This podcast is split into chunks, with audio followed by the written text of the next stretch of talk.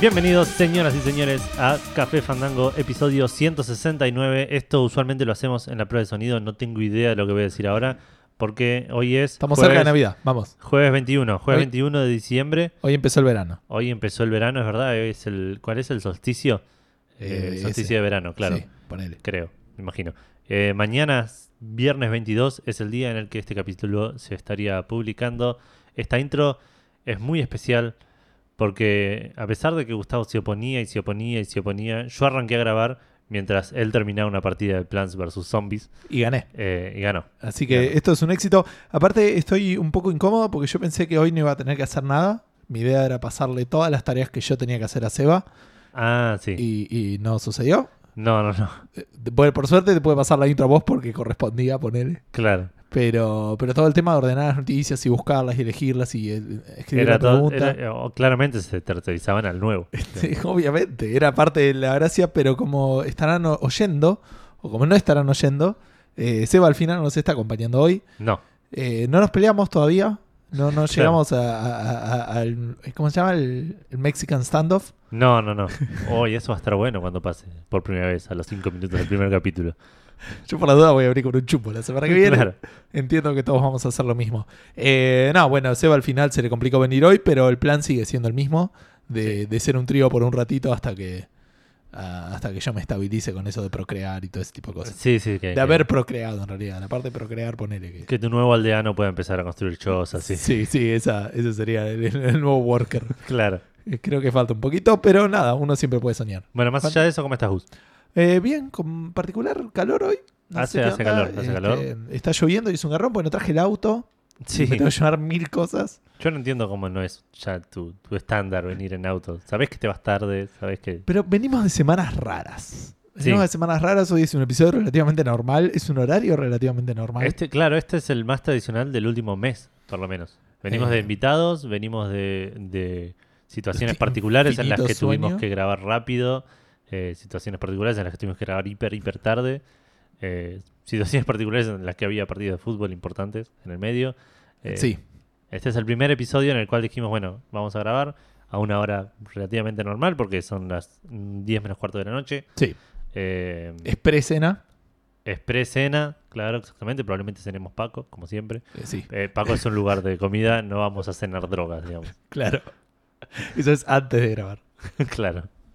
Eh, pero bueno, no sé qué vamos a hablar hoy porque no hay muchas noticias. No, no, vamos a hablar Ahí- algunas cosas de, de Apple y de iOS y de la tienda y, con eso algunas giraditas de, de las loot boxes. Vamos a hablar de algunos engaños y por lo tanto de Destiny porque parece que siguen mintiéndole a la gente en la cara. Sí, Así que se sigue peleando con eso. más Eh, atrasos. Sí, se confirmó lo de Disney y Fox. No Sí. sé cuántos de eso nos vas a contar.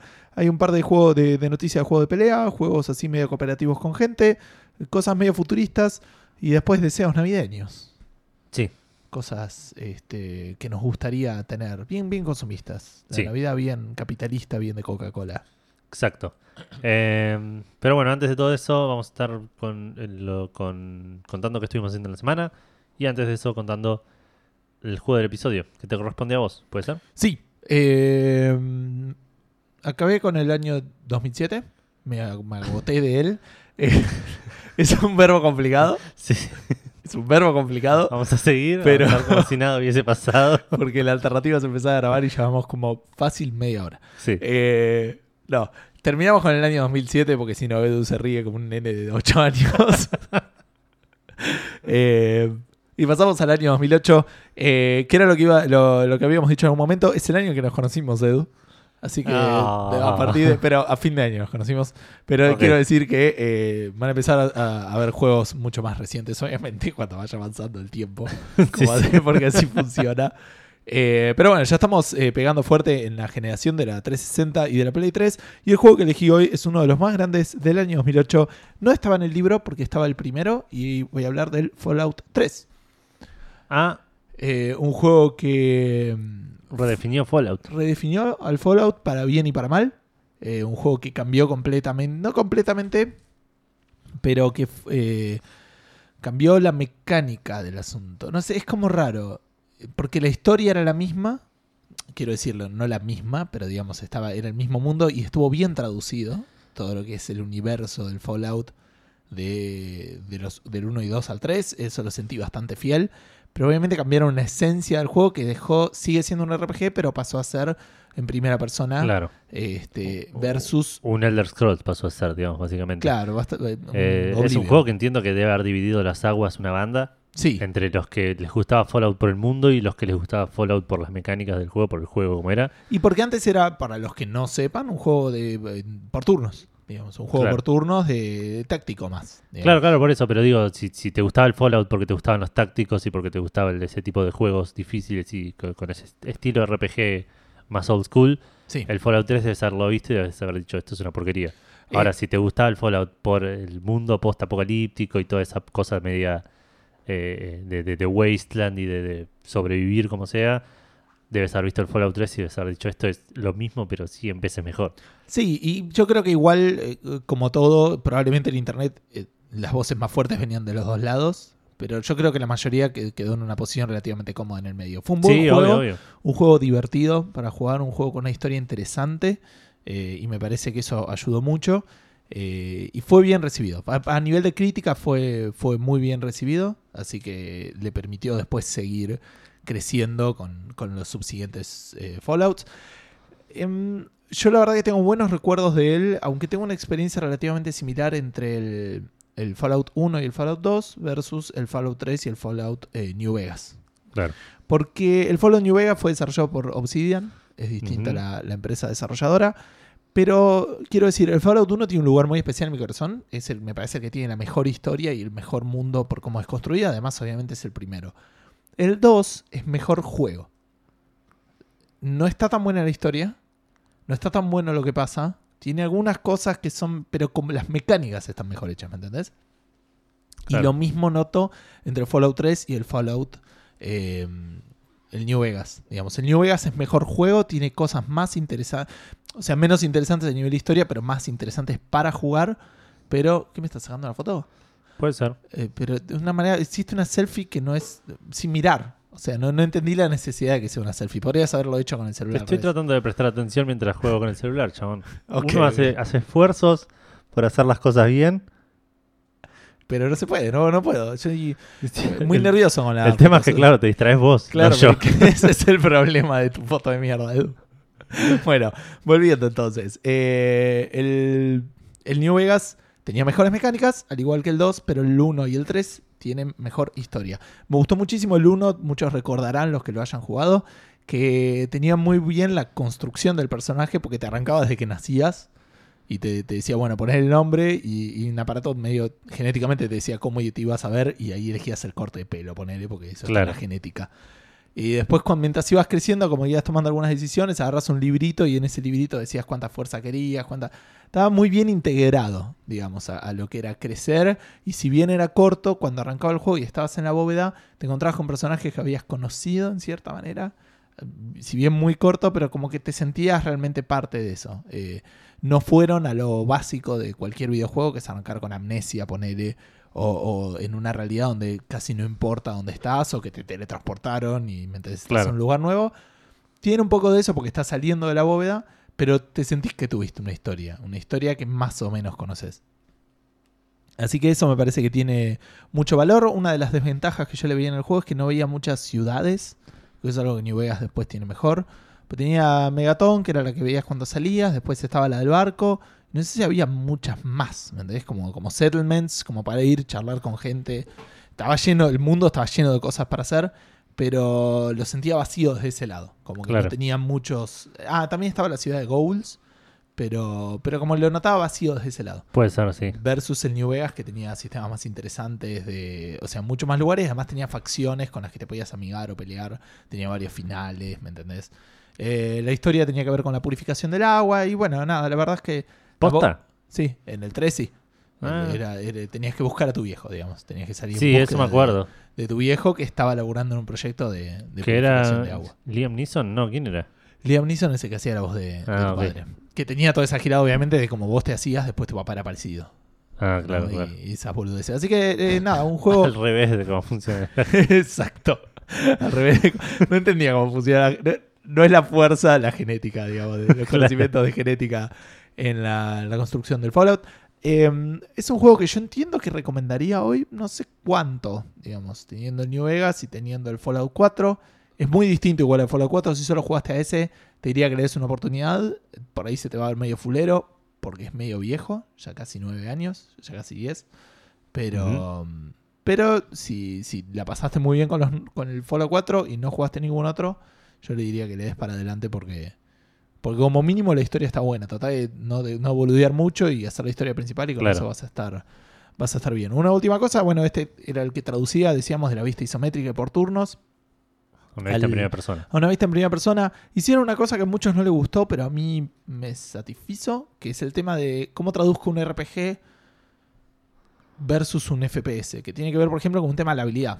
Porque en, el- en el- en un RPG por turnos, la probabilidad de que le pegues a alguien un tiro Sí. era matemática en función de tu habilidad más alguna chance que esté ahí. Digamos, tenías, no sé, 69 puntos en Small Arms, entonces en un tiro normal tendrías un 70% de chance de pegarle a alguien. Claro. En un FPS, si vos estás apuntando, ¿me entendés? O sea, Deberías pegarle, digamos. deberías pegarle. Lo, lo mezclaron un poco y Había una imagen muy graciosa del XCOM de eso. De, de un chabón como calculando las probabilidades de pegarle puramente por RPG, digamos, por, por stats, Claro. pero físicamente le, está, le tenía pon- al arma apoyada en el ojo. ponele. Sí, sí, sí, y el 99% y le pifiaba. Claro. Pero yo vi otro también que era muy gracioso que decía, ah, este juego de mierda es real. Y agarraba y, no sé, un papel lo tiraba al- a un tachito que lo tenía al lado y le pifiaba y se caía. Así que a veces esas cosas pasan. Pero mm, hicieron una cosa que a mí me gustó, decía, mucha gente se quejaba, que era que...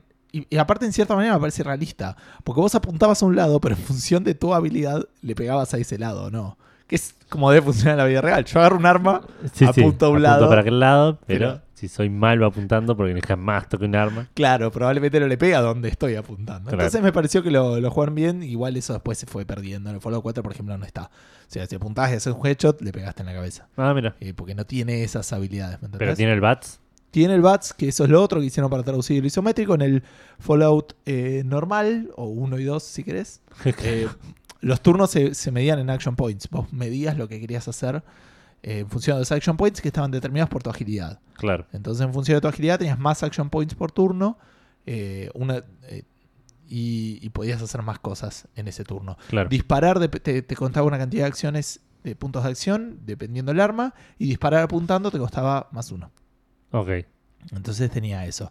En este, no, lo que hicieron fue el BATS, eh, perdón, y apuntar quería decir que le podías pegar en el ojo, le podías pegar en la cabeza, le podías Sí, pegar en sí, las sí. piernas.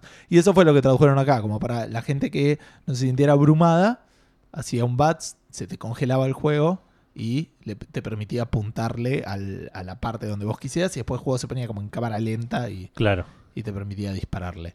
Eh, o sea, le disparaba solo, mejor dicho, y, y te mostraba qué era lo que pasaba. Claro. Em, así que bueno, nada, un, un muy lindo juego que no estaba en el libro porque estuvo, como decía, los originales y me parece que... Es una, una buena elección, digamos. Sí, sí, para arrancar este año me parece que, que está bueno. E ir terminando el 2017 ya que estamos. Claro.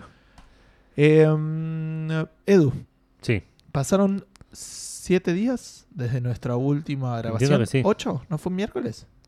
¿O fue el otro? No, no, el otro fue el Ah, miércoles. fue jue- o Este sea, fue ju- jueves. No, fue miércoles, claro, porque el jueves miércoles. pasado fui a ver a Jamiroquai. ¿querés contarnos de Jamiroquai o querés contarnos de qué jugaste en la semana? estuvo bueno, estuvo bueno Jamiroquai, eso es todo, digamos. Ok. Eh, no, no, no voy a ade- adentrarme, este no es un podcast de recitales. Eh, esta semana no estuve jugando mucho, porque entre recitales y otros eventos tuve poco tiempo. Sí, estuve. Primero quiero contar algo que me olvidé de contar la semana pasada. Que arranqué en Play 4 el Guardians of the Galaxy de, Marvel, de Telltale. Ah, pero no me la esperaba. No, es que de De vuelta, palos. a veces agarro y miro a ver qué tengo y empiezo juegos. Está muy bien, está muy bien. Eh, jugué un pedacito del primer episodio, igual eh, habré jugado media hora, un poquito más. Me gustó, está bien, digamos, es, es un juego de Telltale con todo lo que esperarías de un juego de Telltale, más las peculiaridades que, eh, que tiene por ser Guardians of the Galaxy. Digamos, eh, Telltale tiene como una fórmula de la cual parten todos sus juegos y después cada uno tiene su propia per- sí, sí, particularidad. mundo. Sí, aparte, pero mecánicamente, digo, tiene su propia cosita que este podés, eh, no sé, eh, investigar las cosas. En el, en el Batman poner, haces análisis de las escenas del crimen. Sí. en- no sé, en el, Wolf Among Us no haces nada. Pero no, digo, está bien, pero digo por eso, si tienes un mundo y dentro del mundo el- las, las, las acciones que puedes hacer Claro.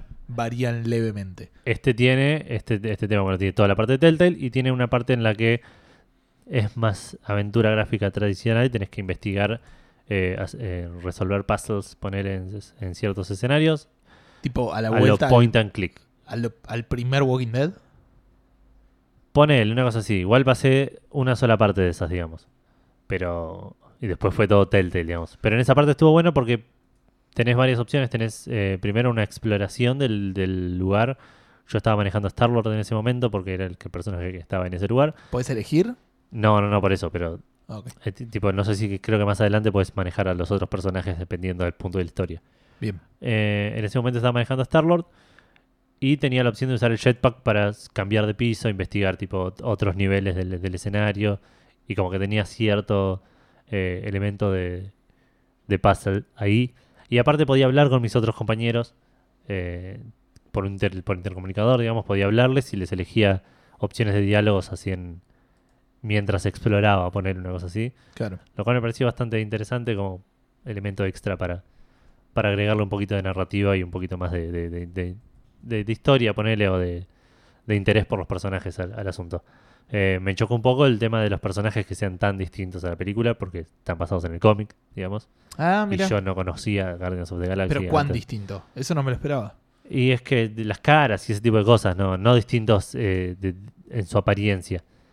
Tipo, la cara no es el, el actor de, de- de- de- La cara de Drax es una cara de un chavo de un, un chavo de un cómic, digamos, no es la cara del actor de. Ah, mira. Ahora voy a buscar a ver. eso. Star Lord es un chaboncito también dibujado por. En, en- dibujado, digamos, no, no es la cara de Chris Pratt, a eso voy. Ese tipo de cosas me, me, me, me chocaron un poco al principio, pero después me acostumbré. Eh, incluso, qué sé yo, eh, ¿cómo se llama este Groot? Tenía una cara re diferente. Mira, no tiene. Ah, te- siempre. Ah, sí, sí, es raro, está bien, sí, te entiendo. ¿no? En Star-Lord lo noto más. Pero es- pasa eso, pero no, no me molesta, pero es como yo no conocía Guardians of the Galaxy antes. Claro. Y esto es como, ok, Entiendo que este va más. Porque el- en Telltale.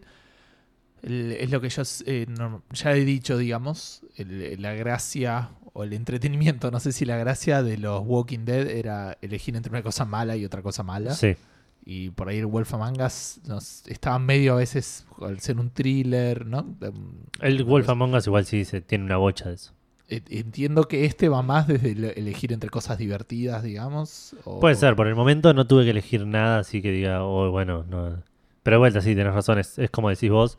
eh, Es eh, más relajado en ese sentido. Walking Dead es un juego de drama, de, de, de, hacer elecciones de mierda Sí, y donde no hay, eh, eh, por ahí no hay una, una opción buena, una opción No, no, mejor, mejor que la otra, digo. claro. Eh, Es cuál es menos mala para vos. Y ni siquiera tampoco, por ahí son las dos igual de malas y tenés que elegir una. Es verdad. Sí, sí. Eh, Wolf Among Us también tiene un- una cosa medio así, pero va más, más relacionada con cómo se muestra el personaje hacia los demás, no es Claro. tanto con qué, qué pasa alrededor. Eh, y este sí, por el momento de las elecciones que tuve, fueron más que nada opciones de diálogo, de si digo algo gracioso, si me hago el serio, si Claro. Eh, más de estilo. Imagino que va a seguir esa línea, voy a tener seguro que tomar decisiones. Ya me aparecieron 27 veces los cartelitos de tal, se va a acordar de eso. tipo, ah, yo se- esos normalmente los desactivo, qué sé yo. Sí, puedo los desactivo, viste que estaban como para jugar. Sí, pero no sé. Bueno, y en general, tu, tu respuesta. Por ahora bien, lo tengo ganas de jugarlo, de seguirlo. Eh, los personajes me cayeron bien porque son persona- pe- en personalidad muy parecidos a los, a los de la película que me gustaron. Sí. Eh, así que voy a tratar de seguirlo. Eh, lo tengo todo en Play 4 y es cómodo de jugar con el joystick, así que en algún momento voy a intentar seguirlo. Pero en- esta semana no pasó eso, digamos. Esto me quedó remanente de la semana pasada. Esta semana jugué muy poco porque jugué un poquito de Gang Beasts que salió. Le mando Sí. un saludo a Martín Blasquez de paso que me, me lo recordó, digamos. Eh, y le hizo unas críticas bastante duras él. Y yo dije, uy, qué garrón. Porque él lo había jugado eh, en una versión pirata para ver qué tal era. Y dijo, bueno, cuando salga lo compro.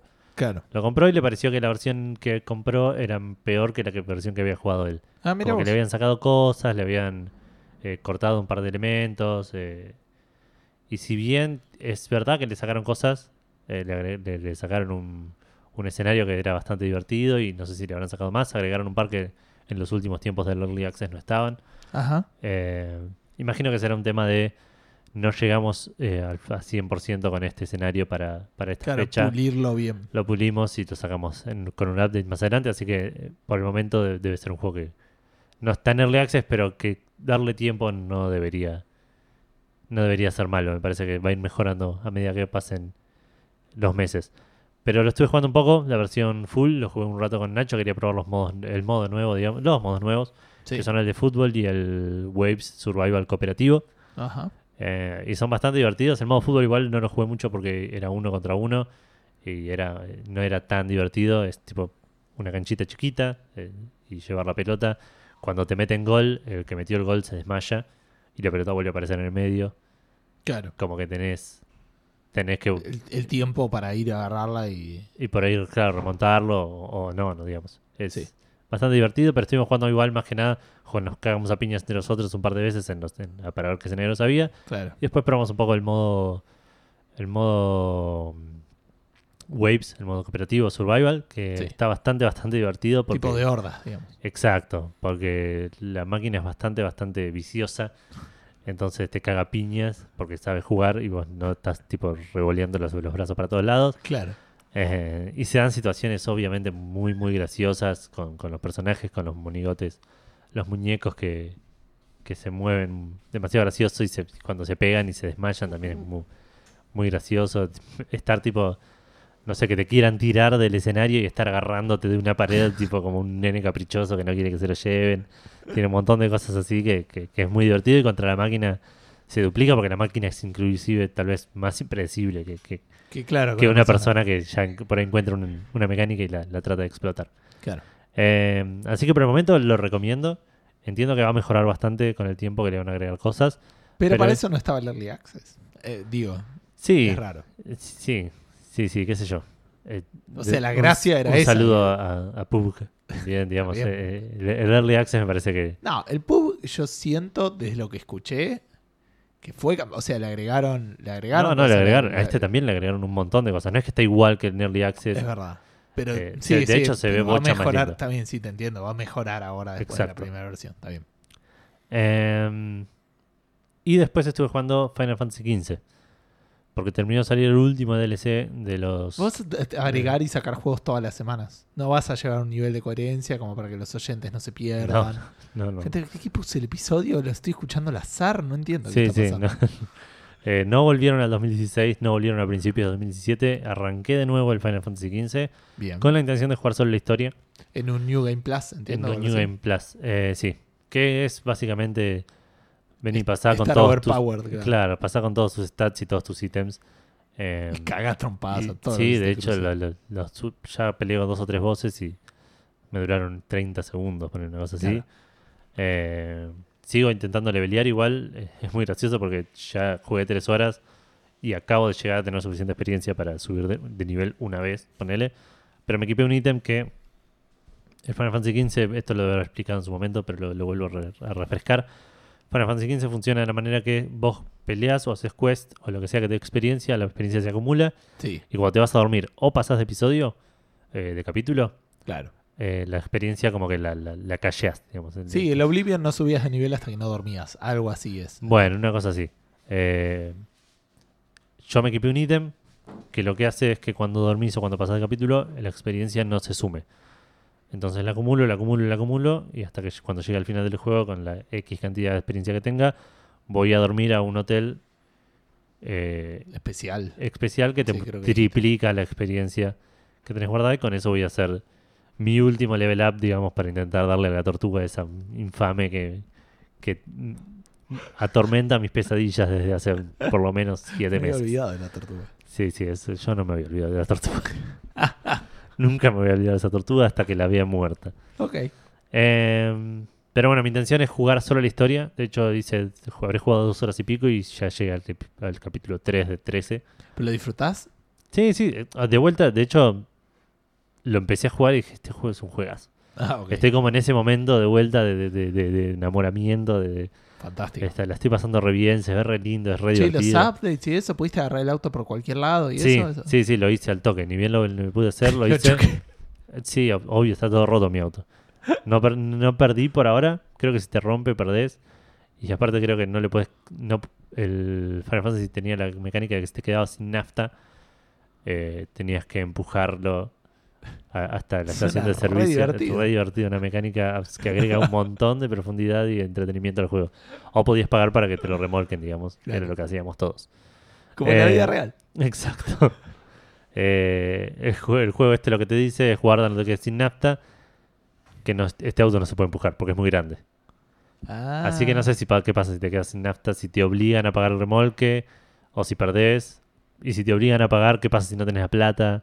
Y quedará ahí hasta que lo puedas remolcar. eh, puede ser. tengas la plata. Puede ser. Presumo yo. No creo que te haga perder. Ojo que tenés toda la experiencia El- ahí. eh, por eso, el- el la versión de voladora del juego, Sí. aterrizabas un pelín diferente de como el juego quería que aterrices y era game over. Ahora, mi pregunta es la siguiente. ¿Qué pasa con la experiencia? ¿Se guarda cuando vos guardás o no? Sí. Ah, ok. O sea, no, no es que si perdés, perdés toda la experiencia. Nada No, no, no. no. Ah, ok, ok. O sea, no, no hay riesgo de ese lado. No, no, Simplemente no, sí. estás leveleando nada Sí, más. exacto.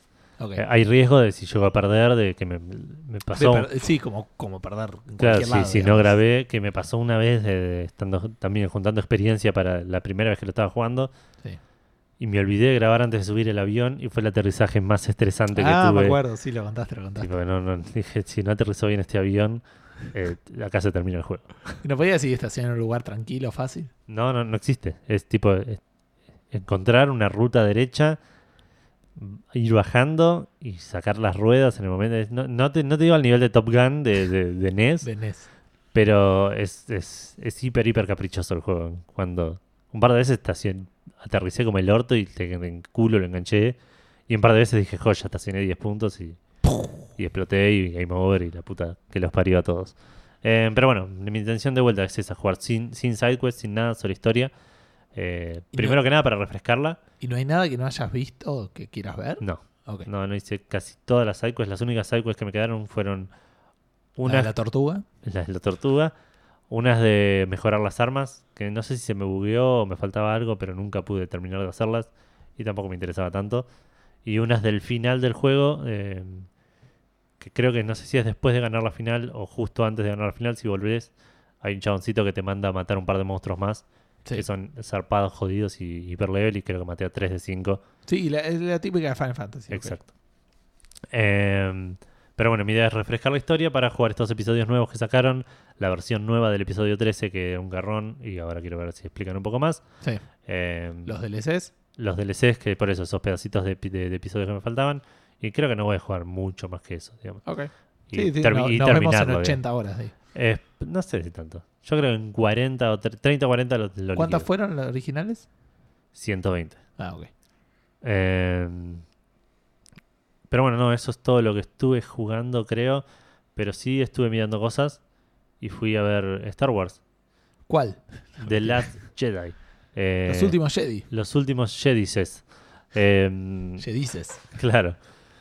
Con esto ya te paso la pelota a vos, claramente, porque vos también la fuiste a ver. Sí. Y creo que a mí me gustó un poco más que a vos. Sí. Vos llegaste y dijiste estuvo buena, yo dije muy buena y me quedé corto, creo, porque en el momento me salí fascinado del cine. Saliste fascinado. Sí, me encantó, me encantó. eh, de punta a punta dije, la pasé bien. De hecho, es lo que te decía, yo yo- en el cine me suele pasar una bocha que saco el celular a ver cuánto puede llegar a faltar para terminar el pito. Por más que la película esté buenísima, eh, Sí, sí. eh, tengo como una cosa así de a ver cuándo termina. Porque te da información de lo que está pasando y de cómo te tenés que involucrar. ¿eh? Para mí tiene que ver un poco con eso. Puede Es- ser, es- en esta no me pasó, en esta en ningún momento me interesó saber cuándo terminaba, en ningún momento pensé tipo... Estoy hecho, en el cine. eh, sí, sí, sí, pensé. Bueno, que- pero a veces, pero te, Pero no, me absorbió realmente, Claro. tipo, cuando en un... Esto es medio semi-spoilerish, no voy a decir nada, digamos, pero en un momento pensé que iba a terminar.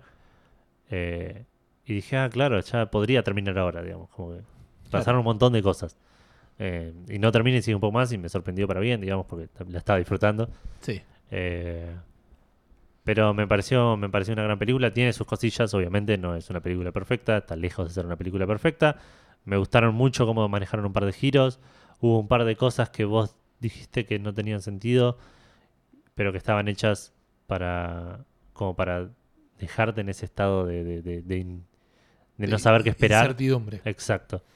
Eh, y Que me pa- pareció bueno, me pareció para me- mí una de las cosas positivas de la película, como decía por ahí de la Mujer Maravilla, que realmente no sabía dónde iban a ir en, en algunas Claro. partes. y me parece que esta lo manejó bien y, y, eh, no lo había pensado, pero ahora que lo mencionaste, es, me parece que es verdad, digamos, hay un montón de cosas que decís, wow, esto no me lo esperaba y hace que no te esperes lo que, no saber qué esperar de lo que viene después. Exacto. Eh, pero en general me gustó, no puedo hablar mucho más sin meterme en spoilers. Tenía mucho miedo, te, te lo dije también, de que el bichito, el BB-8 de esta película, que es el pajarito ese que grita, Sí, sea El Jar Jar un, muñequito, claro, un muñequito de marketing eh, hiper, hiper forzado. Y me pareció que estuvo bien. sí, sí, sí. sí. Eh, hay un, de- un pequeño detalle de, de la elección estética de las cosas, o, o por ahí no estética, sino técnica de las cosas, eh, que no lo quiero mencionar por las dudas, no es spoiler, pero...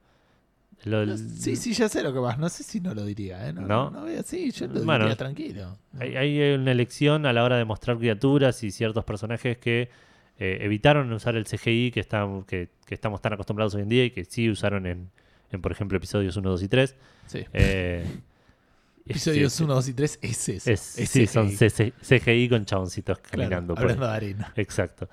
Eh, y y se, por ahí se, se volcaron más al, al- A, la- a Los- lo material, a los, a los muñecos, a Pero a lo que era la- la- el espíritu de la trilogía original, digamos, la trilogía original estaba llena de eso. Yoda era un re muñeco, Sí, los Ewoks eran enanos, creo, disfrazados, o niños, quién sabe, digamos. Eh, me parece que en este replicaron sí, mucho 3PO eso. era un tipo disfrazado. Era un tipo disfrazado, tal cual. Eh, me parece que se remontaron a eso y muchos, muchas criaturas y muchos personajes es- es- se notaba que estaban hechos así Sí, y a propósito.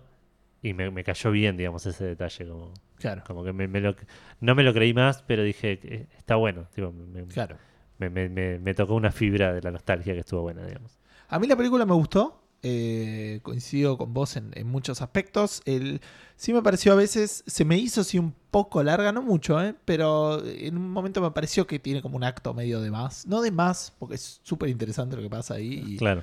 eh, de hecho, estéticamente es el acto más, más impactante. Y me pareció igual que la película tenía una estética visual muy... No había nadie tomando mate, digamos. claro. No, pero tenía una estética visual muy llamativa y, y muy única, que no lo había visto en otro antes, digamos, a nivel de colores y a nivel Claro. de, de variedad. Em, la historia se abre en algunas cosas que ver, son varias líneas que están a veces en paralelo y, Sí. y es difícil a veces sentirse involucrado en todas, me parece también. Pero no sé hasta cuánto me afectó en eso, pero era como, bueno, me preocupo por esto, me preocupo por esto, me preocupo por esto. Deja Claro. de, de abrirme Sí, sí. eh, cosas nuevas que Se pueden me, se estar me estaba acabando el preocupómetro. Exacto. Eh, y sí me pareció como, nada, está bien, no, no puedo decir mucho más porque son spoilers. Eh, me gustaron los de- Sí, la película me gustó, la disfruté, definitivamente, es una, es una gran película. Eh, Me gustó más que la primera. La, Eh, la- yo creo la que es- disfruté más que la primera. Yo creo no sé que la disfruté más que la primera, principalmente por un tema de, de predictibilidad. Ninguno de los dos es muy Sí, fanático vos- de Star Wars. No, y Igual. vos saliste, de- no sé si enojado, pero muy molesto con, la, con que la primera sea tan episodio 4. Exacto, sí, sí. En esta realmente son, son cosas nuevas. La mayoría de las decisiones que tomaron respecto a los personajes me, me agradó. Eh, el humor me causó gracia en varios casos, pero en otros sentí como que yo no sé si, si esto en la situación en la que estamos tendría que haber chistes. ¿Me entendés? Como que me, me pareció Sí, medio, que- medio marvelista, es- digamos. eso- Medio, medio Guardians of the Galaxy 2, digamos. ¿no? Eso me lo comentó alguien y, lo- mi respuesta fue hay que acordarse que es medio una película para chicos también. ¿no? Sí, No- sí, sí, lo entiendo, pero no, esta es la menos para chicos. Incluso para mí es menos para chicos esta que Rogue One, ponele, que era decir, ah, Star Wars para adultos, ponele. ¿Cómo? Ah, esta decís que es más para adultos que... No sé, estoy tirándolo sin pensarlo mucho, ¿eh? para Pero- mí es, es- No sé, es... No sé, no sé, digamos, pero está... Yo creo que tenía un montón de momentos. Es mucho más dura en algunos aspectos. En un momento hablan de armas, hablan de, de- de cosas que, que me llamaron la atención, me parecían medio más realistas de lo que esperaba. Claro. Algunas escenas, no voy a decir más, obviamente. porque- Sí, sí, unas reflexiones medio realistas, digamos. Claro, medio... digo, mirá vos, che, qué loco, no, Che, no, el mundo funciona así, realmente. no esperaba esto de Star Wars y, y eso me, me, me, me satisfizo este, gratamente. Así que nada, por nuestra parte entiendo que está recomendada la película. Sí, sí, sí, es, una gran película. Si te gusta Star Wars, la tenés que ir a ver. Chara, Sí. si te gusta Star Wars ya la viste. Eh, no sé, tengo gente que vi recién mañana. Ah, pero mucha gente que, que conozco, eso es muy loco. Gente que, que llegué el lunes a la oficina diciendo, estos chabones son fanáticos, fanáticos, de tipo que van cuatro de los cinco días de la semana, van con una remera de Star Wars. Eh, y digo, estos chabones ya la revieron, voy a preguntarles qué opinan. Y dicen, no, no, no, porque saqué anticipada y la tengo para ir al, el 22 de enero al IMAX en tipo, no tanto digo, pero Claro, un chabón que yo dije este la va a ver el día del estreno, la va a ver, la iba a ver recién este sábado. claro, Porque pero no porque estaba esperando conseguido. IMAX. Claro, porque había tratado de conseguir entradas temprano en 3D en el IMAX, digamos. Digo, ah, mira. ¿Vos no la, era- la viste en 3D, no? ¿O sí? No, no, Ah, ok. no, no, 2D, 2D. De hecho, casi nos dan anteojos 3D, tipo, y dije, ¿what? ¿La voy a ver en 3D? Ah, no, no, esta no, me dice. tipo. Ah, genial. Como que se equivocó la de la puerta, casi me llevo anteojos 3D gratis. Casi, casi. Eh, bueno, después, respecto a lo que estuve jugando, terminé el Fire Emblem Awakening. Se me hizo corto, yo pensé que iba a ser más largo. Eh, es un juego, por las dudas, táctico, de, de por turnos en, de la 3DS. Sí, Me pareció que la historia fue competente. Me- la, la verdad que la, la experiencia con el juego fue buena. No fue espectacular, no me parece ser tan increíble como dicen. claro. Pero fue buena, al final se me hizo medio fácil. No sé si lo venía... Recordemos que lo jugué normal, digamos Claro. pues no quise pasarla tan mal y de hecho la pasé bastante mal al principio hasta que enganché las mecánicas del juego y todo eso. Veremos cómo me dan un próximo Fire Emblem donde ya mi nivel de conocimiento de las mecánicas básicas más o menos Claro. lo tenga. Eh, pero tiene eso, se me hizo medio ya fácil al final.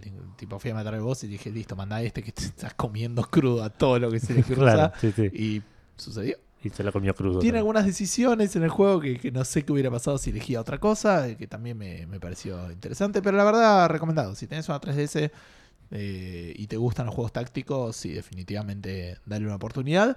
Dale una oportunidad, eh, sacale las animaciones como alguien me había recomendado y, Claro. Y, eh, jugalo varias veces, eh, perdé y volvé a probar. Porque... Claro, sí, sí, dale una oportunidad bien robusta, digamos. Sí, sí, sí, pero la verdad que, que me parece que es una, una- fue una experiencia positiva. Volví también, avancé un poquito más en Wolfenstein, tengo mucha bronca de no poder estar terminándolo. No es un juego tan largo, porque ya voy como 14 horas de juego. Ah, mira, Ya es más de lo que es esperaba. largo para, Eh, para el estilo de juego. Y, y cada vez que termino una misión pasa una cinemática y digo, esto es lo más, esto es lo más. La verdad que me estoy eh, involucrando mucho con los personajes, estoy, estoy muy contento con lo que... Genial. Es un mundo de mierda en el que están, así que Sí, sí, no obvio. estoy contento por ellos, pero... Pero me parece muy único. Realmente me parece que es una experiencia muy interesante, tanto desde el gameplay, porque me parece que aprenden y quieren emular un poco los Half-Life 2 y quieren cada vez en, en cada mundo, ¿me entendés? Ir eh, metiéndole, metiéndole cosas nuevas. Voy a hacer un spoiler de mecánica, no de la historia. Ok. O sea, no voy a decir por qué, pero por ejemplo estuve jugando en un lugar donde eh, necesitaba meterle en mi armadura eh, un eh, eh, líquido refrigerante. Entonces como que tenía que andar y, y por ahí quería hacer stealth, pero por otro lado, ¿me entendés? Se me bajaba el líquido, entonces tenía que apurarme. Y como que es una boludez que te dura Sí, media sí, sí. misión, ¿me entendés? Pero le, le- le ponen Le ese queda- tipo de cosas que, te un van pequeño- una pequeña capa de, de- de- de profundidad más. de profundidad y de, de, cosa nueva. Que no estás jugando el mismo Claro. nivel o el mismo juego con distintos Sí, skins en una paredes. variación que lo hace nuevo, digamos, lo hace refrescado. Exacto, exacto. Así que A me pesar parece... de- del líquido refrigerante. Exacto. Así que me parece súper recomendable. Y Ahora está oferta, así que se lo recomiendo a cualquiera que, que, mm, que le gusten los FPS. que le mí. gusten los FPS. Y a vos te sigo recomendando que juegues al, al primero. Me Bueno. parece que la vas a pasar bastante bien. Ok, escúchame. ¿Terminaste Escucho. el Fire Emblem? Sí. ¿Qué viene ahora? ¿Vita o libro? Ahora empecé el Metal Gear Solid 2. Bien. Snake Eater creo que se llama. No, ese es el 3. Ah, Ese es el 3. Este, entonces, ah, Sons of Liberty. Exacto. Eh, porque dije, estaba entre ese y el. eh, el Danganronpa. Pero dije, tengo el mucho. 2, ¿no? Sí, tengo muchísimas más chances de comerme un spoiler del Metal Gear Solid 2 que lo vengo salteando, Ah, sí, sí. los ojos, viviendo como un caballo, ¿entendés? Sin mirar a mis Sí, sí. Este, del Danganronpa, así que eh, por eso simplemente elegí el juego. Me costó porque saliendo del Fire Emblem es como que pasé muy rápido, un juego muy grande y como que jugué un poco, pero también volví un con el Bond y miré mis alrededores, recuperé cómo era el viaje. Claro, Entre el Bond sí. y el laburo. Dentro de poco me voy a volver a meter a enganchar eh, más duro. Em, Pero para, ¿terminaste la primera misión? Estoy. No, en la del barco. Sí. No, estoy en esa. No, que es todo lo que jugué del Metal Gear Solid 2. Ya maté a, la- a- a- a una rusa que tiene pelo en las Es- axilas. ya jugaste más que yo. ¿No, ¿no viste a la chica con pelos en las Sí, la, axilas? la maté y hasta ahí llegué. Ah, bueno, yo guacho avancé dos pasos más. Este, pero bueno, vamos a ver cómo, cómo va. La verdad que me sentí como en un mundo medio que ya conocía. Estéticamente es una locura versus el primero. Pero ¿Sí? porque estoy jugando el- la versión HD. ¿Pero estéticamente o gráficamente? Ah, gráficamente. Ok. Sí, sí, gráficamente. O sea, nada, se los ve muchísimo más movido. Claro, no, sí, sí, obvio. Es otra cosa. Cuando se hace el, el intercomunicador ya son modelos 3D que te hablan y no es Claro, una sí, sí, sí. Y Play 2 versus Play 1, digamos. Pero Ah, ok. eh, es... eh, y además, insisto, esta es la versión HD aparte. Claro, sí. y, eh, pero aparte, además de, de- de ser Play 2 versus Play 1, mecánicamente son muy eh, iguales, digamos. Es como lo mismo, Sí. pero mejor. Sí, sí, exacto. Tiene, se mueve mejor. Esta- me puedo mover, si no me acuerdo, creo que el otro me movía con el D-pad. Que es probable, sí. el, La, la Play 1 no te podía obligar a usar el, el, el D-pad porque no lo tenía todo el, el, el análogo. el claro. análogo. Eh, así que estoy, nada, recién empezando, eh, vol- recordando quién era cada uno y recordando la historia. Empecé el juego. El primero tiene una cosa muy interesante que te cuenta como toda una historia en diálogos y cosas así como en videitos que están re buenos y me re atraparon. Sí. Y este dije, uh, lo mismo. Y dice, ¿qué pasó en, en el último juego? Y te empieza como a contar una novela. Y vos decís, ah, bueno, es esta mina que cuenta esto. Es una cosa de nueve páginas. Después dice otro, ah, bueno, voy a contar mi historia acá. Y voy leyendo y digo, ah, voy por la página 8 de 124. voy a empezar el juego.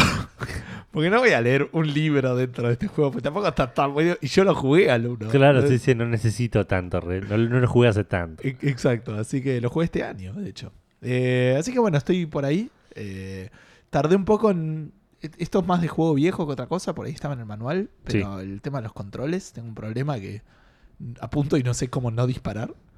Creo que ahora ya lo tengo, creo que es con el botón de Ah. abajo, desequipando el arma, pero no es tan cómodo. Más cuando estás apuntando, digo, porque- Está bien. Es como el viejo, el viejo problema de los, por ahí de los shooters de tercera persona de que estoy apuntando para tirar una granada y ya está, la voy a tirar. Claro, no tengo es- manera de, de no tirar esta Porque, granada. porque funciona igual. Apuntar es mantengo apretado el botón y cuando suelto disparo.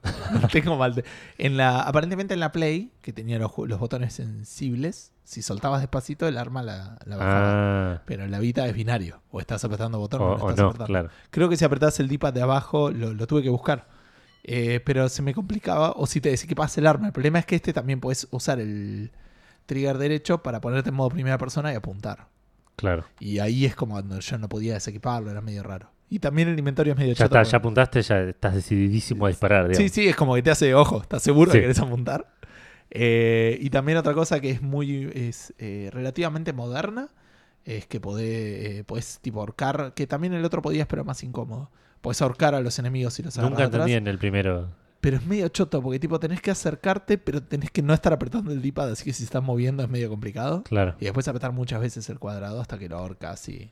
Y después puedes arrastrar el, cu- el cuerpo y un montón de cosas que yo vengo haciendo en un montón de juegos, pero creo que este debe ser el más viejo Claro que lo hace, que hace eso. que hace ese tipo de cosas. Sí, este creo que los podías meter en casilleros o tipo en lockers o Me parece que lo puedes esconder, no sé si tanto como que los escondes, pero no sé cuánto Ok. eh, cuánto los puedes a los Assassin's Creed meter, eh, llenar una, una cosa de paja con 40 soldados muertos. Claro, sí, sí. Eh, pero bueno, nada, no- mucho no puedo comentar porque, porque es eso, pero en principio voy a seguir con, con, Con eso. con este juego. Bueno. Y después tocaría el libro o Switch. Estoy dudando. Ah, mira. Es una posibilidad. Porque si no la Switch Here está. comes a new challenger. Claro. Así que el Witcher está re complicado. Pero no, bueno, de a poco. Eh, me- el próximo sería así el, el primer libro del Witcher. Claro. El problema es que necesito no jugar a 3DS y a la Switch juntas, pues son dos de Nintendo y quiero poner algo en el medio. Claro. Entonces podría ser 3DS, Vita, Switch, libro, 3DS, ¿entendés? Claro, sí, sí. O si no poner la Vita, pero no sería complicado. Eh, así que eso es lo que estuve jugando, más el Keep Talking and Nobody Explodes con mi primo y nos, nos reímos un rato. Así que Ah, mira. Ese juego sigo recomendándolo para los que no Es un juego muy, muy divertido. De hecho, hoy, o- no hoy, pero hoy ejecuté eh, un juego de, de- de escape que diseñé para. ¿Por qué no hoy? Pero que a decir hoy, hoy hice un juego de escape, pero no lo hice hoy, lo hice, lo vine haciendo desde hace como tres meses. Claro, para que no haya confusión, lo diseñaste. Exacto. Para, Para, para hacerlo con tus compañeros de trabajo. Para que lo hagan ellos. eh, claro, en la oficina, en, en- en una sala de reuniones, eh, y me robé un- una página del libro, literalmente, de, de- de ese juego, digamos. Ah, ok, ok. ¿Pero estaba en inglés o lo buscaste en español? Lo busqué en español y igual lo terminé re redactando un toque para, Claro. para evitar ciertas eh, redundancias que no, no- ¿Y cómo lo editaste? Lo escribí. Ah, Lo, lo- lo- lo- leí y lo escribí. Tipo, es Ah, una, es una habilidad que tengo. Listo. No, está bien, pero no, entonces no es que fuiste con una hoja del manual. No, no, no, no. A eso me refiero. No, no, Eh, no. Fuiste con una hoja parecida a la del manual. Claro, sí, sí. sí. Ok, ok. Eh, así que nada, eso. Eh, para los que no recuerden, es un juego donde se juega siempre a dos como mínimo. Hay uno o un equipo que está mirando la pantalla de la computadora y hay otro u otro equipo que está mirando un manual de instrucciones. Claro. Nadie Ahora puede- igual la posta es jugarlo en VR, aparentemente. Yo lo tengo en el, en el Samsung VR, pero no lo, puedo- no lo probé con ese. Deberías. Es Sí, la pero- posta, pero acabo de decirlo. Soy una sola persona, no soy dos. bueno, Eh, deberíamos. La gracia es eso de tener distinta información. Y uno tiene que desarmar la bomba y el otro tiene las instrucciones y tenés que describir cosas. Y la verdad que es eh, muy gracioso. Claro. Bueno, Edu. eh, No tenemos muchos, no tenemos menciones esta semana. No, Si querés podemos mencionar en los lanzamientos que aparentemente hoy oficialmente estaría saliendo Cloud, que es algo que mencionamos la semana pasada. Sí, sí, Cloud, que es eh, la semana pasada hicieron el evento de lanzamiento, estuvimos Sí. ahí, hablamos de esto la semana pasada, Sí. eh, y ya está disponible para contratar el servicio. Eh, Así que ya lo pueden probar en sus casas. y ver- 230 pesos por mes. Sí, si ¿no eran estoy mal. 239? Parece que 240, sí. Eh, Ahora me fijo. Chequealo por las dudas. Parece que era 229. Eh, pero de vuelta, es un servicio en el cual vos pagás, eh, te bajas un cliente de ellos y podés jugar a una librería de. 229,90, sí. Ok, a una librería de más de 50, creo que son juegos, Sí. que los jugás de manera remota, pero sin lag, digamos. Como que no, lo, no tenés que instalarlo, lo jugás todo a través de internet. Eh, y funciona bastante, bastante bien de, de acuerdo a lo que probamos nosotros y, y lo que dice la gente, digamos. Claro. Así que recomendado en principio. Fíjate bien la, la guía, sabe que son juegos en español. Y si no me equivoco, tenés 7 días para probarlo. Así que De manera gratuita. de manera gratuita, exacto. Claro. Creo que igual tenés que poner la, la tarjeta y claro, eso. y se te cobra automáticamente al- Como es Netflix. al día digamos. Exacto. como hizo Dios. Eh, sí, algo parecido. Así que. ¿Y después qué más salió, Edu? Salió el Okami HD. Esto salió la semana pasada, se nos escapó, no, había muchos lanzamientos y, y- y se nos pasó de largo. Okami HD salió para PlayStation 4, PC y Xbox One a un precio de 20 dólares eh, o 487 pesos en Steam. Sí. Eh, y tuvo muy buenas críticas de parte de tanto de jugadores como de, eh, de críticos, digamos. Es un juego muy, muy lindo, muy querido. Eh, me lo recomendaron mil veces. Es un juego que ya estaba para Play- PlayStation 3. Eh, originalmente era de PlayStation 2. Salió una, una un remaster HD para PlayStation 3. Ahora sale para las consolas de esta generación y PC. Sí. Si no lo haya jugado, es el perro, es un juego donde manejas un perro y creo que tienes toda una mecánica con eh, dibujar símbolos que son los, los hechizos que hace el perro, una cosa así. No, no- nunca lo jugué de vuelta, pero dicen que es una aventura, es una aventura tercera persona de acción, eh, que dicen que está muy muy buena y se ve muy lindo porque es todo el shading y ese tipo de cosas. Para mí eh, siempre era un juego de plataformas, en mi cabeza, digamos. Cuando veía imágenes de Okami, en, en mi cabeza siempre fue un juego de plataformas y hace poco me enteré que no. Que es de, de acción en tercera persona. Claro. Bueno, me estás acomodando lanzamientos. Sí, No entiendo por qué. porque por la primera noticia me... Ah, ok, ok, más- ok. Pensé que ibas a agregar algo, algo así. No, no. Bueno, salió el PUBG, porque me rehuso a decirle PUBG. Eh, exacto, salió la versión 1.0 para PC a un precio de 352 pesos. Eh, no tiene críticas, porque tiene. oh, no en Metacritic. Sí. Ah, no Tiene 93 Ah, mira que de bien. cuatro críticos, pero de usuarios mm, de medio tirando para abajo, 4,7. Ok, bueno, Steam dice lo mismo porque tiene reviews eh, mezcladas, Sí. tanto viejas como recientes, creo.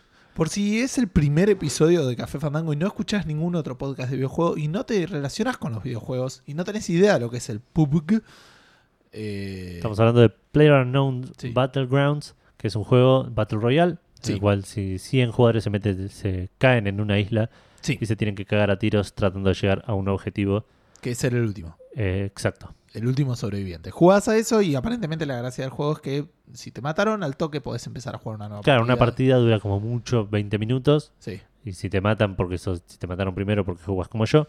No, Eh. pero, pero aparte porque es muy difícil ganar. Sí, sí, es muy difícil. ganar. Probabilísticamente es un 1%. Sí, sí, sí. Eh, pero no, no debería ser tan difícil no morir inmediatamente. Eh, que es algo que no pude reproducir yo en, en el Fortnite, por ejemplo. Y además tiene esto de que es un- hay un círculo que se va achicando, entonces te va empujando a que te cruces con. Claro, sí, sí, eventualmente te vas a cruzar con alguien porque no, No te puedes queda otra. esconderte toda la partida como haría Claro. yo. Exacto. Y jugar, podés- jugar con la vita por él. Podés buscar algún punto medio céntrico y esperar que no. Y pero si el círculo no se cierra ahí. Ahí que te cabe. y claro, Y eso si te cierra ahí, te van a venir a Oscar igual, porque van a ir todos ahí. Claro. Eh, así que bueno, salió. Salió, así que para todos los que estaban quejándose de que no podía ser juego del año sin. eh, sin haber salido, eh, cumplieron lo mínimo. Salieron a 10 días de que termine el año. Claro, exacto. Salieron aparte con cosas que comentamos la semana pasada, así que creo que habían salido con un nuevo mapa, con toda la girada esa que puedes saltar una, las paredes chiquitas.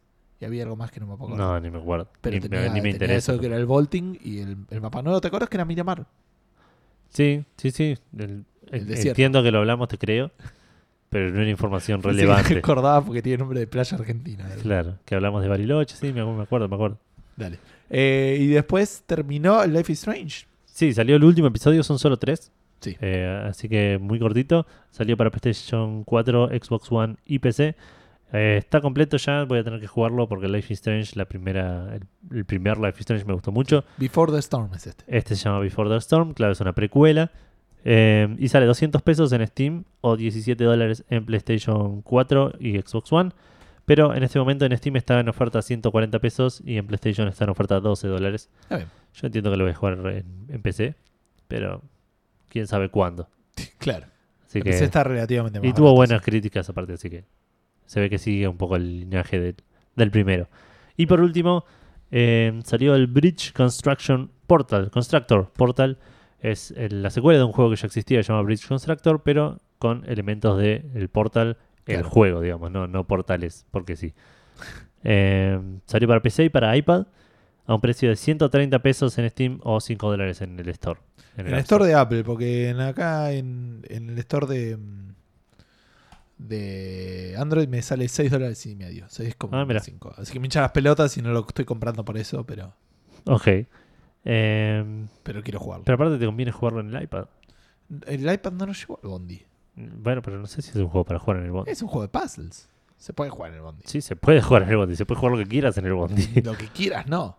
Y eh, ahora vamos a hablar un poco de eso más adelante. Bueno. Pero, pero no podés jugar al PUBG en el, en el- ¿Por qué le dije PUBG? Al PUBG en el Bondi. No todavía, dentro de un- unos meses ah, sale. es verdad, chinos de mierda. Bueno, Edu, eh, ¿cómo fue la recepción del Bridge Construction Portal? Correcta, digamos, estuvo bien. No, no, no- ni nadie se volvió loco por este juego, pero nadie lo dio. Así que tuvo unas Sí. reviews buenas y aceptables. Sí, en Android tiene como 5 estrellas, pero las reviews de Android son... Claro. Entiendo que fácilmente vulnerables, no sé, pero todos los juegos tienen esas estrellas. Es, Es que como- es muy. En Android es como que tenés un que juego elegir- que, que- que tiene 3.5 es un juego malísimo. Sí, sí, es como que 4, es, entre, la- es una escala de 10 que va, o de 8 que va entre 4,1 y 4,9, ponele. Claro, Esa es la cual. escala de, de- Sí, sí. de Android. Y el 4,9 igual tampoco te garantiza nada. No, es verdad. Eh, este tiene 4,9 de hecho. Así que no garantiza nada Exacto. según la experiencia de Edu en el mercado móvil. Hablando de juegos móviles, este es medio lanzamiento, medio falsamiento, porque estamos hablando de un juego que ya salió, pero salió para iPad y sorprende con un par de cosas. eh, sorprende en, Sorprende eh, su existencia, sorprende primero. su existencia hasta ahí. Porque si una empresa iba a sacar un juego completo para móviles, era esta. Estamos hablando de Firaxis. Sí. Firaxis. Firaxis. Me estoy confundiendo con el joystick de la Play. Six Axis, claro. Exacto. El Civilization 6 salió para iPad y eso peligra mi vida social, peligra mi Peligra vida Witcher, amorosa, peligra. peligra, peligra todo, peli- peligra de sí, que es mi mujer la que va a tener que amamantar al chico. Claro. Porque si no podría peligrar la vida de mi hijo. eh, solo por un turno más. Civilization 6, eh, completo, completito, según ellos, a 60 dólares. Es un poco estrepitoso el precio. Es un poco estrepitoso. Como referencia, cuando sacaron el, ex, el, eh, el XCOM estaba 20 dólares. Y también era como una jugada eh, fuerte. Sí. Así que nada, es, es- es- se la están jugando a, a, a decir yo te voy a sacar un triple A para portátiles y lo vas a pagar con un triple A, mancho. Hasta ahí, porque esta oferta, hasta por dos semanas, a 30 dólares, que es un montón de, de descuento. Sí. Pero sigue siendo carísimo para, para lo que es la tienda de, de Apple. Claro. Este juego, si no me equivoco, salió hoy. Es solo compatible con iPad desde iPad Air 2, que es el que tengo yo, el de la quinta generación, que es el que tenés vos, y el iPad Pro. Ah, mira qué bien. Eh, ¿Qué más tengo para decir? Eh, esto no viene en principio con las no viene con las expansiones, no viene con con los DLC, perdón, ni con las expansiones, ni con la expansión que va a salir el, el año que viene. Fue rehecho para los controles touch. Em, y por lo que dicen, le cambiaron muy pocas boludeces. Le cambiaron algunas. eh, le sacaron la vista estratégica. Los líderes ahora son estáticos y no se mueven por un tema de las limitaciones. Y las maravillas no te muestran cómo fueron construidas, que igual son todas cosas más estéticas que, que otra cosa. Eh, y después, bueno, obviamente fue todo. tuvo otras modificaciones que tienen que ver un poco con eh, manejarlo con touch. Claro. Y a veces te pide confirmación de si quieres moverte o si quieres atacar, porque por ahí querías scrollear y Está bien, está bien, sí. tiene, tiene esos problemas. Eh, no sé si lo voy a comprar. Estoy tentado. Espero que no. Estoy tentado por el- la oferta de los 50%, honestamente. Ok. Eso es lo que me está tentando banda. Pues yo no sé qué voy a hacer de mi vida, no sé qué voy a hacer con ese iPad. eh, pero es el Civilization 6, chabón. Sí, sí. Y en algún momento por ahí me compro un iPhone y por ahí después lo adaptan para iPhone. Claro. Y, y- y- y- y ahí se va a hacer el fin de Café Fandango. ¿Estará el Football Manager? Para... O sea, sí está. Sí, está el Pocket. Pero. Pero estará bueno. Eso no sabría decirte, pero eh, si alguien va a cancelar Café Fandango por un juego móvil, lo voy a hacer yo. No me robes la idea, por favor. Eh, así que interesados solamente para Apple, solamente para iPad. No dice nada de iPhone igual.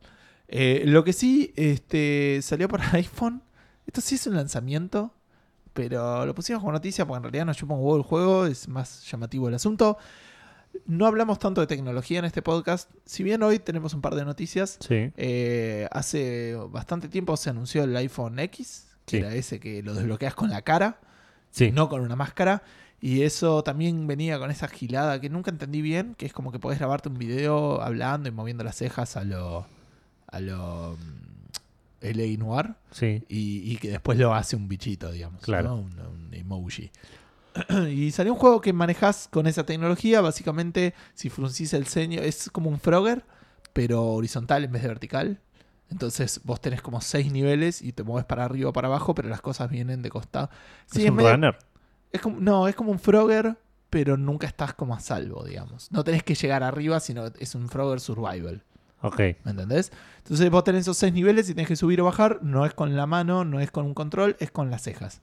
Si fruncís el ceño bajás, si levantás las cejas, eh, te vas para arriba. Sí. Es una mierda, entiendo yo. Eh, sí, sí. Es más una novedad Probablemente. que, que un juego que vale la pena. Porque aparte vi la estética es chotísimo. Es un Flappy Bird, Eh, sí. pero, El Flappy Bird del iPhone X. pero es una aplicación que seguramente vas a comprar y se la vas a mostrar a alguien si tenés un iPhone X porque... No creo. Sí, che, mirá, este es un juego. No se lo mostrás a otro jugador, se lo mostrás a tu abuela, ponele. Mirá, abuela, podés manejar el juego con... Te iba a decir, pero ¿me entendés? Mm, ¿Vos decís que no? No, no, para mí es un. ¿No se lo mostrarías a tu mamá, ponele? Para No. mí va por ese lado. ¿no? No, no lo vi igual, pero yo si le tengo que mostrar cosas así con las cejas, le muestro el muñequito que habla, digamos. Puede ser, pero es un juego.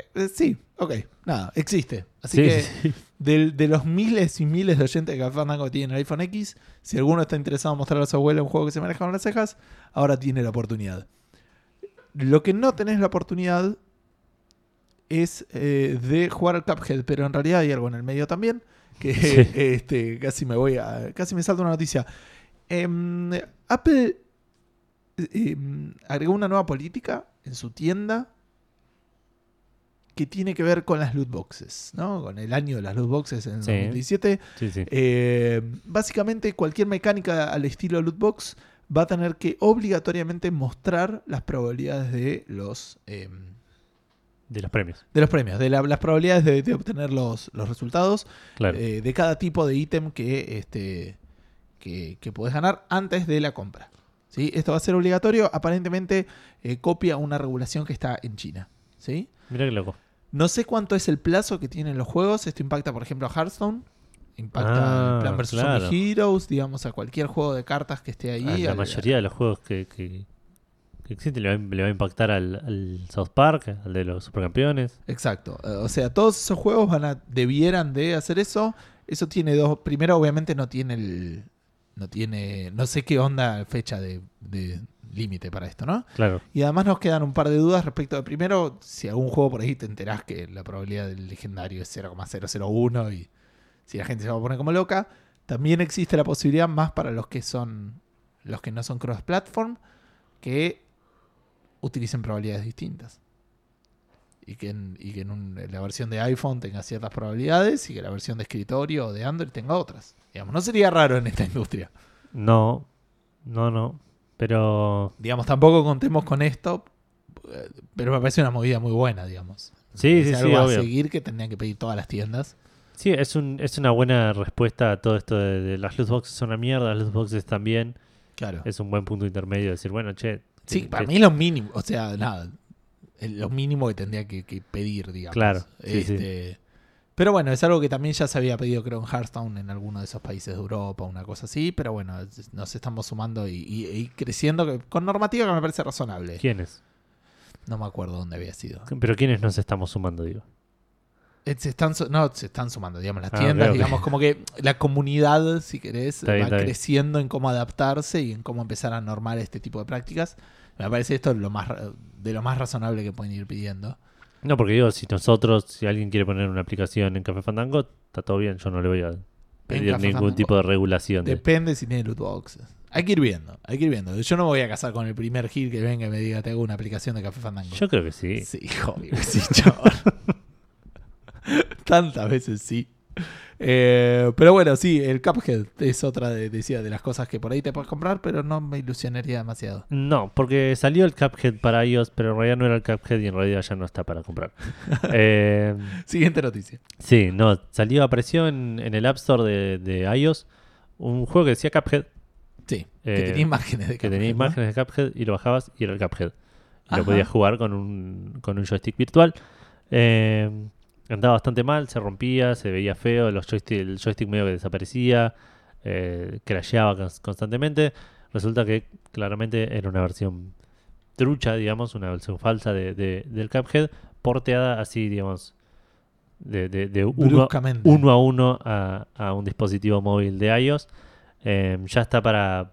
Ya no está para comprar, digamos, estaba, salía 5 dólares encima, no era que era una aplicación gratuita. Bien. ¿Quién, dijo- quién fue el capo que, que dijo, voy a sacar este juego que existe? Bueno, pero ¿qué le vas a... Voy a sacar este juego que existe. ¿No me estás entendiendo? Le voy a cobrar 5 dólares. Parece ser un chabón que se medio que se dedica a esto. Ah, mira. Porque un, eh, un developer, un desarrollador de, de Reino Unido, un desarrollador iOS de Reino Unido, se puso a investigar eh, y encontró que este mismo chabón había hecho eh, ya un par de, de- de scams de este tipo con Gang Beasts y con otro Estafas. juego más. Exacto.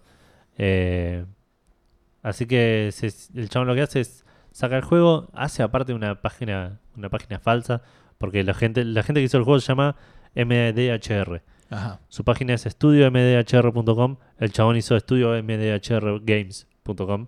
Mira. Entonces el juego te redirigía a esa página. eh, como que hizo toda una movida en la que. Está bien, le hizo bien. Claro. Y te, te cobró 5 dólares, escuchame. Y, y al- y mucha gente lo debe haber comprado.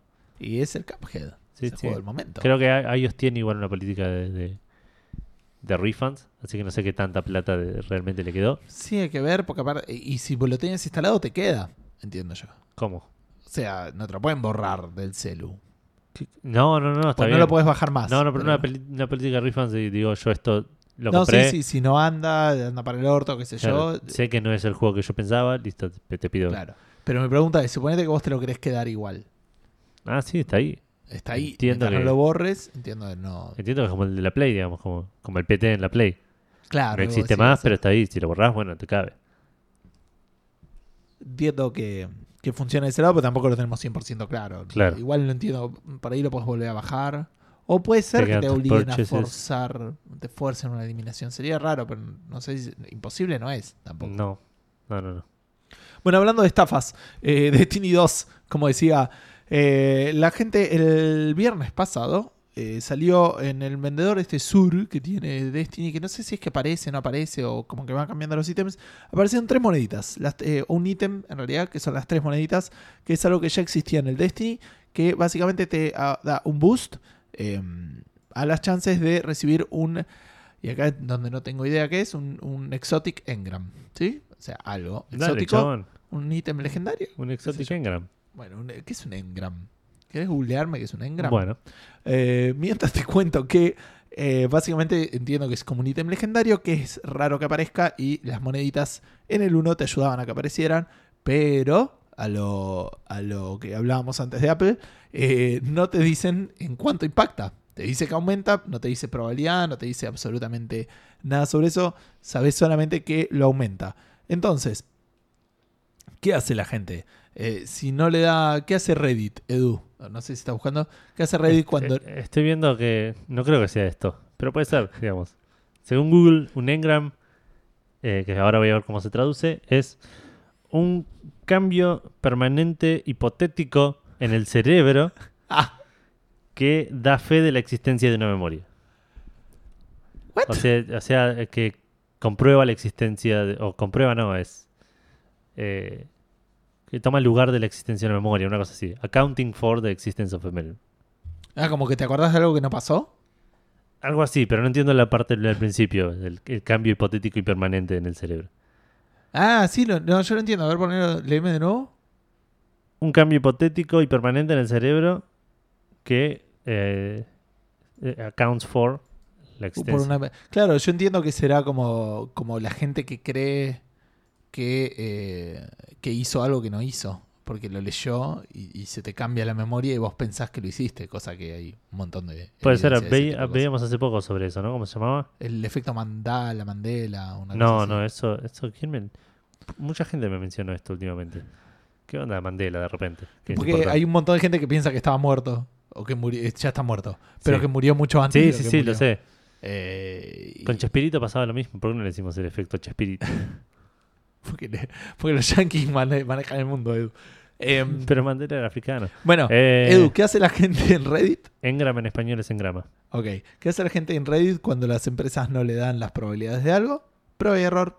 Eh, Hay un, hay un tipo que, que se puso, un redditor, que se puso a practicar y cosas, y estuvo jugando como 14 horas haciendo las cosas y dijo, me salieron ítems y me salieron cuando no estaba equipando las monedas.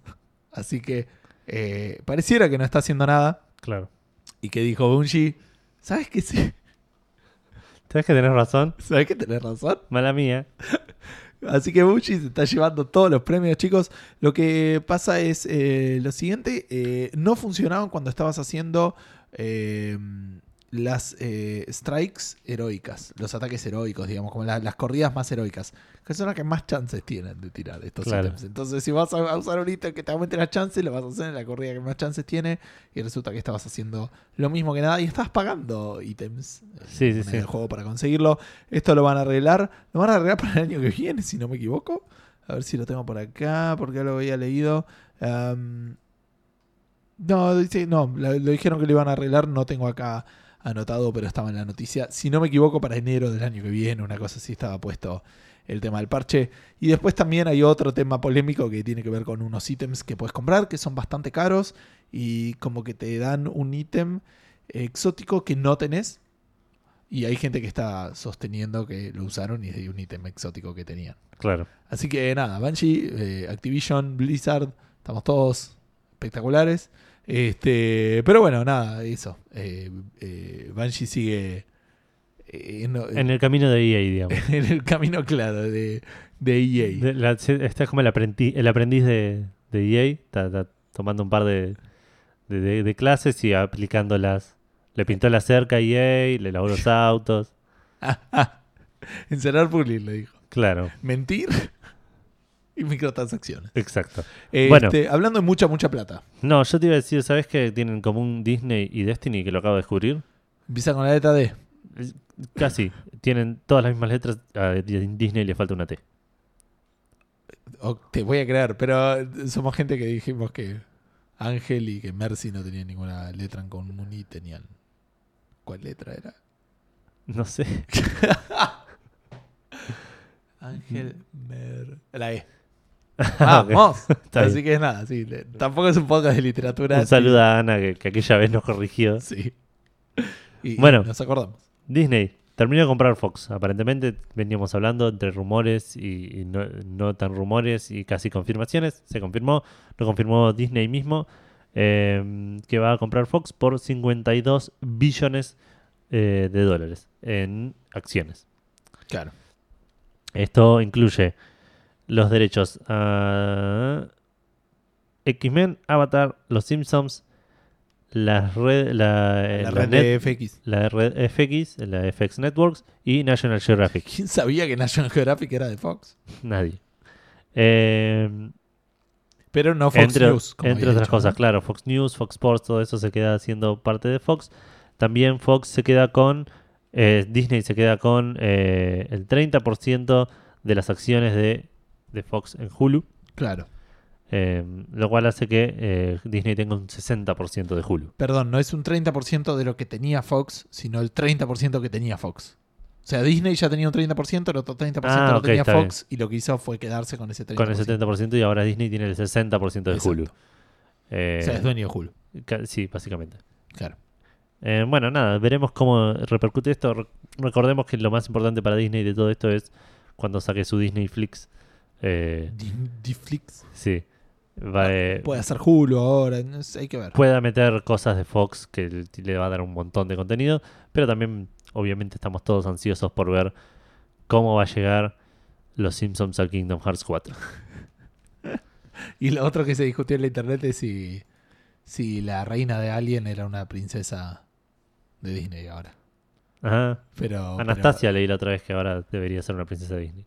Pero, no, no satisfacía las, las condiciones. Ah, ¿no? Decían que tenía que tener forma humana y eso ya la tiraba para abajo. Claro, ok, tenía que listo. ser de la realeza o hacer un, un acto heroico, alguna cosa así. Pero hay como tipo las reglas para ser una, una princesa de Disney. Ok. Este, pero bueno, ¿sabes de qué es dueño Disney? ¿Qué es lo más importante que tiene Disney?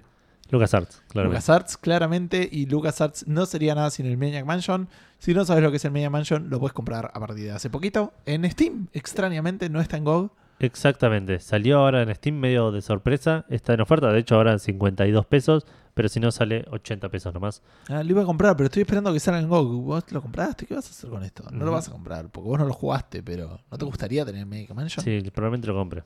Probablemente lo compre.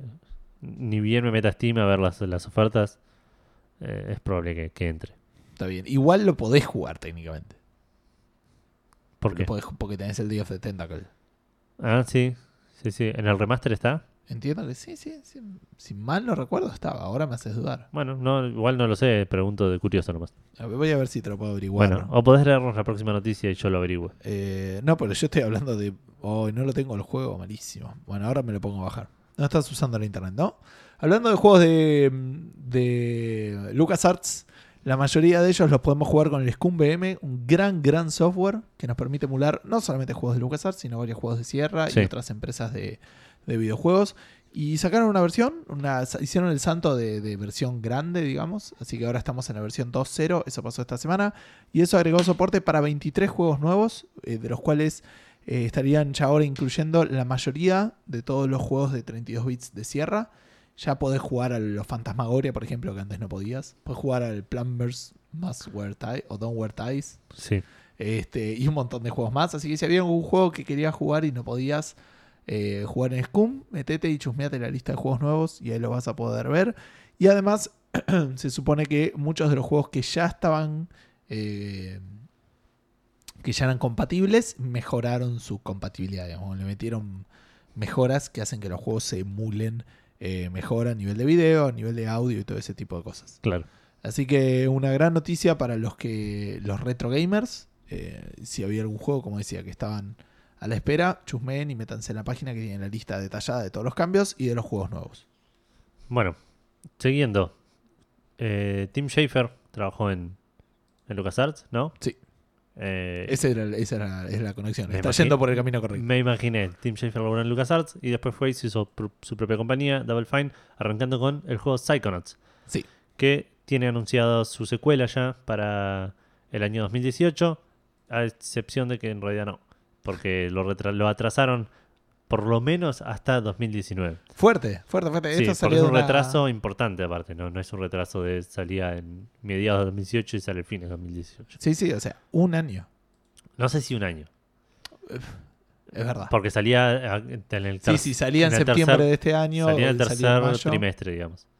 Ok. Salía en el tercer trimestre de 2018 y lo, lo atrasaron por lo menos hasta 2019 con la excusa típica de eh, queremos hacer que el juego sea la calidad, bla, bla, bla, bla. Esto Eh, está afiliado, ¿no? Estaba figueado exactamente, eh, tenía fecha el FIG de 2018. Lo que sí dijeron es que ellos saben cuánto les va a tomar hacer todo esto. Como que hicieron una, una la primera demo jugable del, del juego para ver ell- ellos, Sí. digamos. Eh, y se dieron cuenta que por el tamaño del juego y por todo ese tipo de cosas iban a necesitar más tiempo. Que creen que saben cuánto es, que, que tienen como un número diciendo probablemente el juego salga acá, pero no quieren decir hasta estar más seguros y hasta tener un, un número más, más fuerte. Fuera de las malas noticias, mostraron un par de cosas, mostraron personajes nuevos, mostraron escenarios, mostraron, eh, no sé si animaciones o cosas así. No quise ver nada, obviamente, para, para sorprenderme después cuando salga el juego. Eh, hablando de animaciones, un juego que va a tener muy lindas animaciones es el Dragon Ball Fighter Z.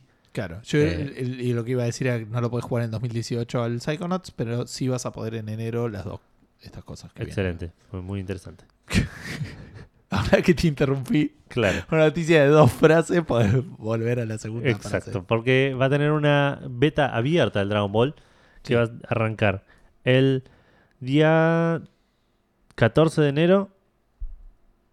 eh, Pero si lo preordenaste el 13. y se perdón, hasta el 3. Estaba viendo que no me anoté la fecha de cuándo termina la, la beta abierta, pero bueno, cuestión que Ahora falta me un fijo montón. si te lo averiguo. Eh, y tanto este como el próximo juego que vamos a mencionar, dije, leí la noticia y dije, qué bueno, va a tener una beta abierta y la beta va a ser tipo Dos días. dos días. O dos sea, días ese fin y de tres semana. si tenés un preorden. Ese fin de semana y ese fin de semana no estoy, así que me chupa un huevo esta beta. ok. Eh, bueno, cuestión que sí, sale la beta el 13, el 14 de enero. Ah, no, no es un fin de semana, sí estoy. Está bien, no importa. Ok. Eh, Ponele que hay otros que- oyentes. acá. Cuestión que igual esto- la Xbox One S está 7 mil pesos en Fravega. Nada, me pareció la novedad cuando estaba viendo cosas. Ok, Así que nada, voy a hacer como dijo Marce Rosa en 5G, creo. Que dijo, así que voy a ir y voy a comprar otra Play 4. claro. Eh, cuestión que igual el juego este tiene una, esta beta abierta en la cual vas a poder probar. Probablemente sea un tema de, de juego online, de, de prueba de servidores. Pero el juego sale dos semanas después, full full. Así que si alguien lo quiere jugar, entiendo que va a esperar. No, A bueno, por ahí no lo. Si Por ahí si no comprar, estás digo, seguro, claro. Eh, del que sí estoy seguro que voy a comprar es este juego que recién dije que también iba a tener una beta abierta, que es el Final Fantasy Dissidia NT. O Dissidia Final Fantasy NT. Ajá. Es el juego de pelea que salió en las arcades japoneses de Sí. 3 vs 3 con todos personajes de Final Fantasy. Que viene de los juegos de PSP, ¿no? Que viene, claro, sería la tercera entrega después de los juegos de PSP, que estaban el Final Fantasy Dissi- Dissidia Final Fantasy y Dissidia Final Fantasy Duodecim. Que están de oferta ahora. Ah, sí. Sí. Son lindos juegos, pero estando este en camino, si tenés una Play 4, esperaría directamente a este, porque se ve muy, muy lindo y parece que va a tener un montón más de contenido, claramente por el, el hardware en el que, en el que puede correr. digamos. Sí. Eh, va a tener una beta abierta, como dije recién, que va a ir desde el 12 de enero hasta el 21 de enero, casi eh, más de una semana, nueve días. Eh, así que los que estén interesados lo pueden probar en esa fecha. Yo lo voy a probar, probablemente quiero, me voy a manijear un toque, porque aparte sale dos semanas después de Pero ya hubo una beta y vos no la probaste. No, no hubo una beta. Sí, sí, recuerdo que lo he escuchado en Checkpoint, por ejemplo, escuchar a chicos hablar de. Pero sería una beta cerrada o algo así en la que no Ah, llega a entrar. Puede ser. Ok, ok, Sí, ok. sí. Esto es completamente abierto, coinciden los días, así que Sí. es, eh, si vas a jugar juego de pelea, a- Esa es tu fe- ese es tu día, digamos. podés, claro, podés estar casi 10 días de enero jugando juegos que no compraste de, Exacto. de pelea Online probablemente. online. Eh, pero no es la única manera de jugar multiplayer, Edu. Vos podés jugar uno contra uno. Y después podés- hay otros juegos que te hacen pelear, pero de una manera indirecta. O sea, so- hay juegos que son cooperativos, pero que a, a lo, Claro, hay a juegos lo- que por ahí te hacen pelear más en cooperativo que en, que- que Claro. en competitivo. a lo overcooked, ponele. Claro. Eh, pero no estamos hablando de eso, estamos hablando de un juego que me interesó como concepto, no me interesó por su temática, porque no soy fanático de Star Trek. no, Que es un juego que se mostró en la E3 de 2016. 2015. me tiraría 2015. Pero 2000. si querés te lo averiguo. que es un juego de Star Trek donde tenés que manejar a la navecita esta que es re importante, no me está saliendo el nombre, Eh, Enterprise. la Enterprise, exacto, y como que eh, uno cumple distintos roles, no es el primer juego que hace esto, pero es un primer juego tipo mainstream que lo hace, entonces donde cada uno cumple distintos roles, eh, ahí- hasta ahí llega mi conocimiento sobre el juego, presumo, uno será el capitán, otro será el que maneja la parte de los motores, otro será el que maneja por ahí la dirección, tipo el timón, si hay combate, otro manejará las armas. De vuelta, no digo que sea así, eh, es esa onda. Eh, había otro juego que conocía que era así, que era incluso el, el que manejaba, el que era el capitán, ni siquiera manejaba lo que veía en su pantalla. Había otro que decía, bueno, mostrame tal cosa. Era como que Claro, sí. mucho con, con eso. Y era un juego de VR, exclusivo de VR hasta hoy. Esa es la novedad, o hasta esta semana sacaron un parche y este, hay compatibilidad. Podés jugar gente con VR con gente con no VR, así que esto amplía muchísimo el rango y obviamente los que ya tienen el juego es un parche, no es que es otro juego, así que este, ya lo tienen y pueden jugar el juego ya sea con teclado, con control y este, sin VR. El juego se llamaba em, Star Trek Game, no creo. Ah, Bridge Crew. Bridge Ahí Crew. está. Sí, Pero lo anunciaron en 2016. Gracias. Eh, GameSpot, malísimo tus títulos de noticia. Así que si a alguno le había interesado el concepto y este, no tenía un casco VR, ya va a poder jugar el juego. Hablando de cosas futuristas, esto lo menciono muy brevemente porque me causó. Pues es, es esas cosas que, a diferencia del juego que se maneja con las pestañas, eh, se me hace algo relativamente interesante y, como que es futurista, pero podría ser útil. Y estamos hablando de eh, un mouse inalámbrico que tiene batería y se carga. Eso hasta ahora es parecido a los dos que tengo yo.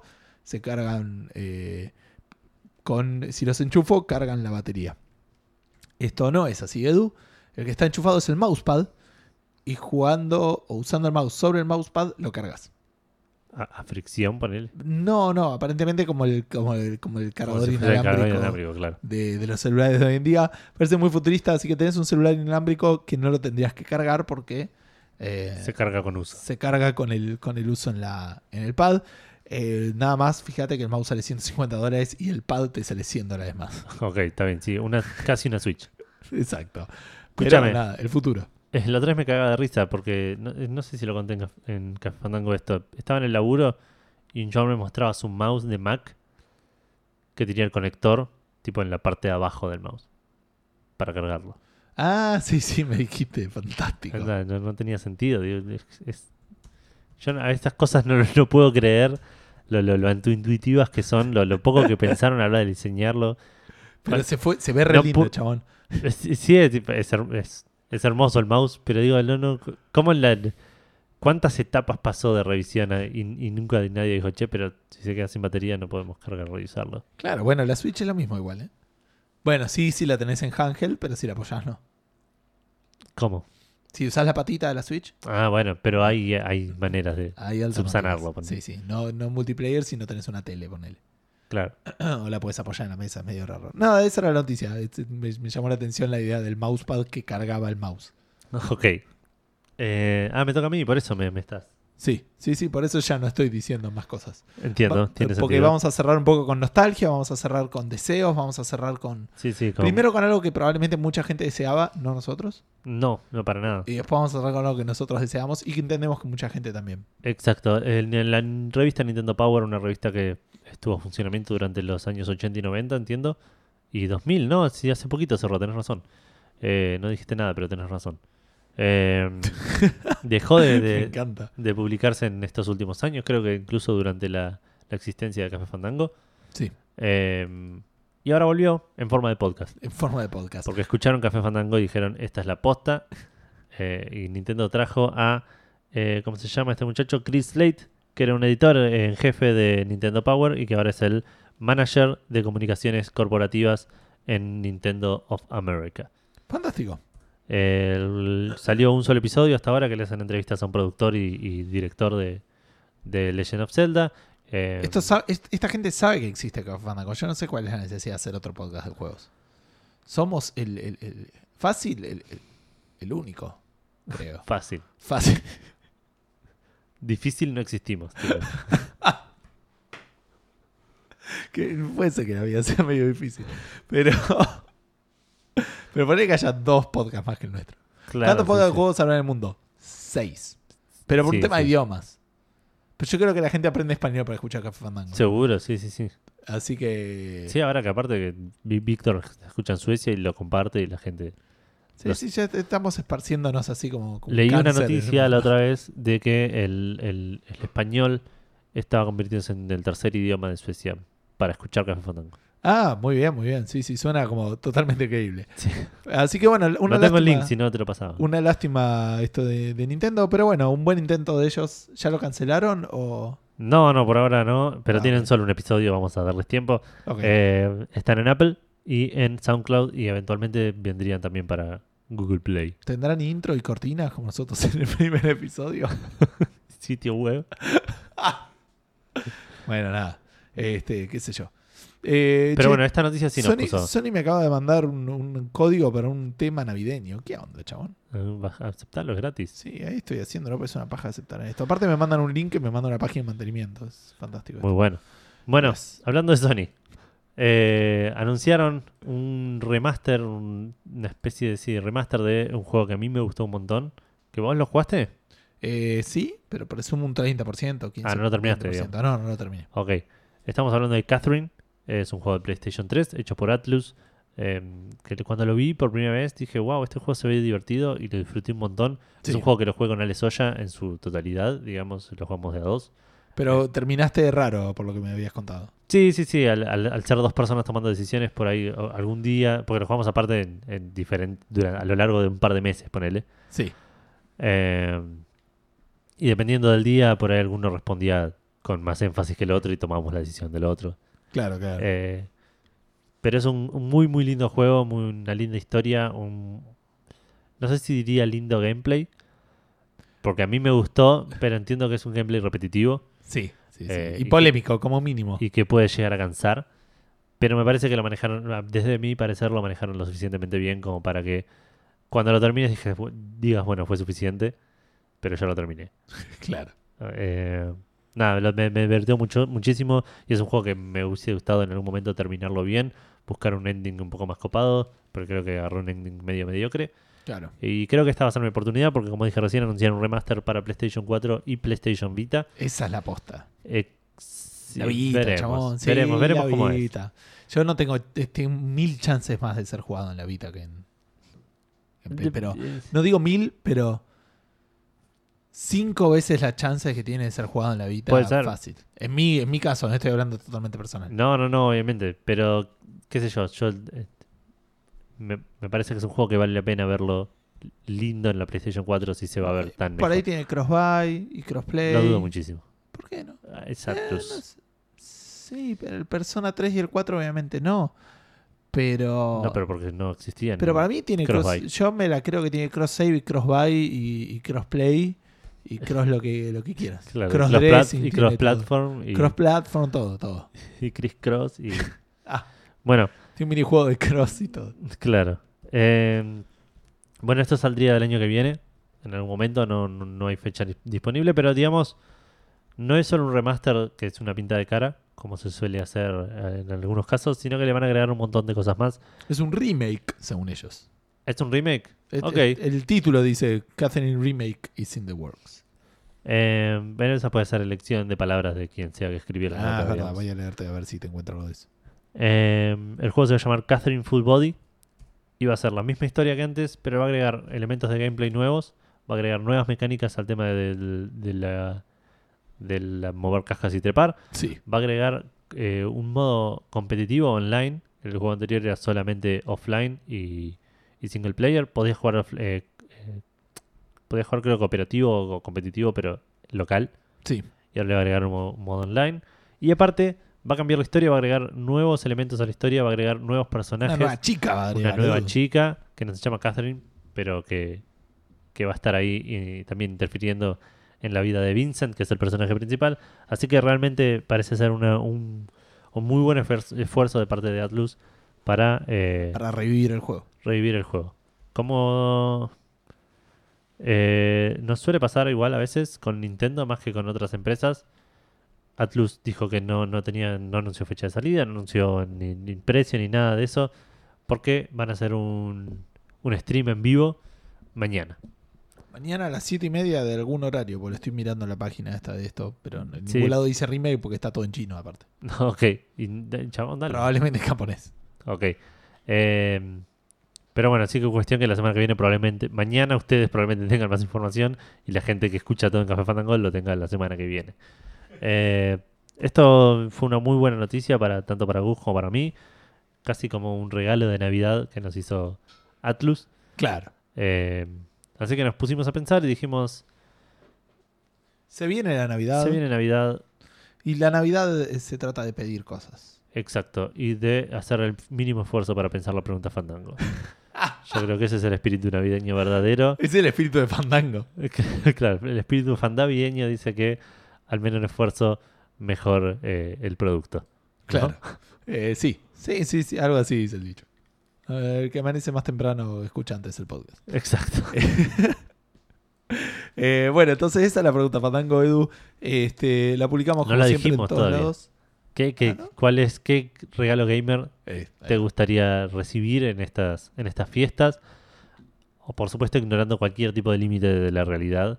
Que a Sí, la pregunta fandango le, le, le, le- le chupa un huevo. Tipo, si tenés plata, si tenés eh, consolas, si tenés PC, si podés, eh, te- tenés lugar donde poner las cosas. Eso a la pregunta fandango le dice absolutamente indistinto. No te preguntó que le cuente su vida.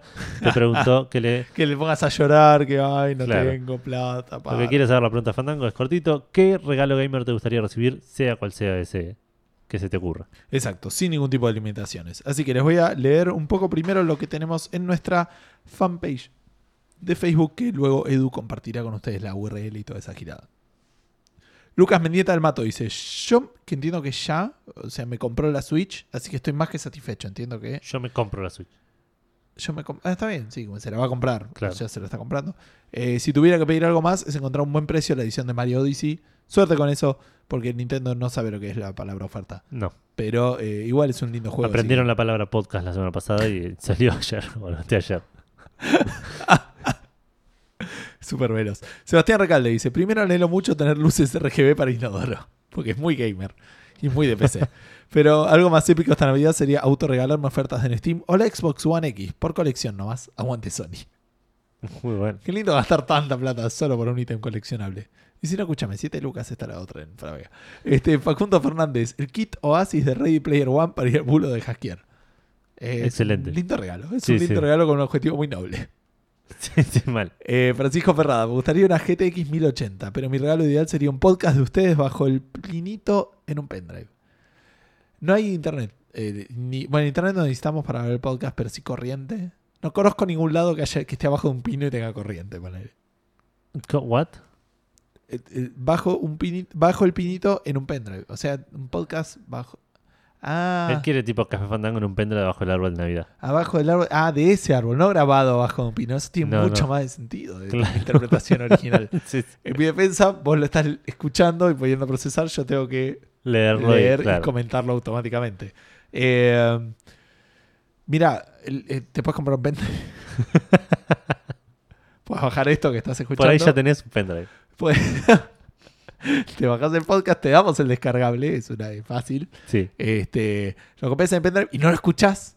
Y lo pones abajo del arbolito y es re Claro. y, y re. Eh, o por unos mangos te mandamos a Edu, tío, para él. Le das la llave de tu casa. La barba y el sombrero ya las tengo. Exacto. Este, le das la llave de tu casa, él entra, le dejas La galletitas. panza también. Le das galletitas y leche como hacen los yankees. Claro. Y, este, y Edu te deja este episodio este, en un pendrive. Si no, queda para este año, el año que viene lo hacemos. Y si no, la GTX 1080 es un gran, gran pedido. Mal. Nadia Castelli, que no la conozco, ¿vos la conocés? Sí, sí, es amiga mía. Ok, Eh, y es amiga de Santi. Sí. Yo de Santiago Pascual, porque pide una PC con Windows 95, el CD de los 500 juegos de Sega, solo por el eco de Dolphin, y lo taguea a Santiago Pascual, quien apoya la moción de la señorita Nadia Castelli. Así que hay esto El retorno de Beco de Dolphin. Sí, a la A pregunta, la pregunta Fandango, Fandango. Este, después de la ofensa del episodio del Café Centenario. Exacto. No, no, el 150 fue. Ah, el 150, sí, está.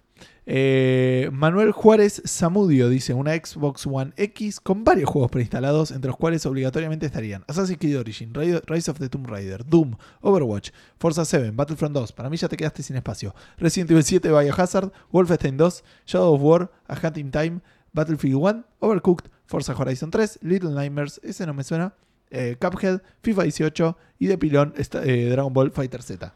El Little Nightmares era ese que era tipo Inside, poner una cosa así, que era un chaboncito chiquitito en una cocina con todos muñecos gigantes que lo trataban de matar, era medio stealth, se veía medio creepy. Mira.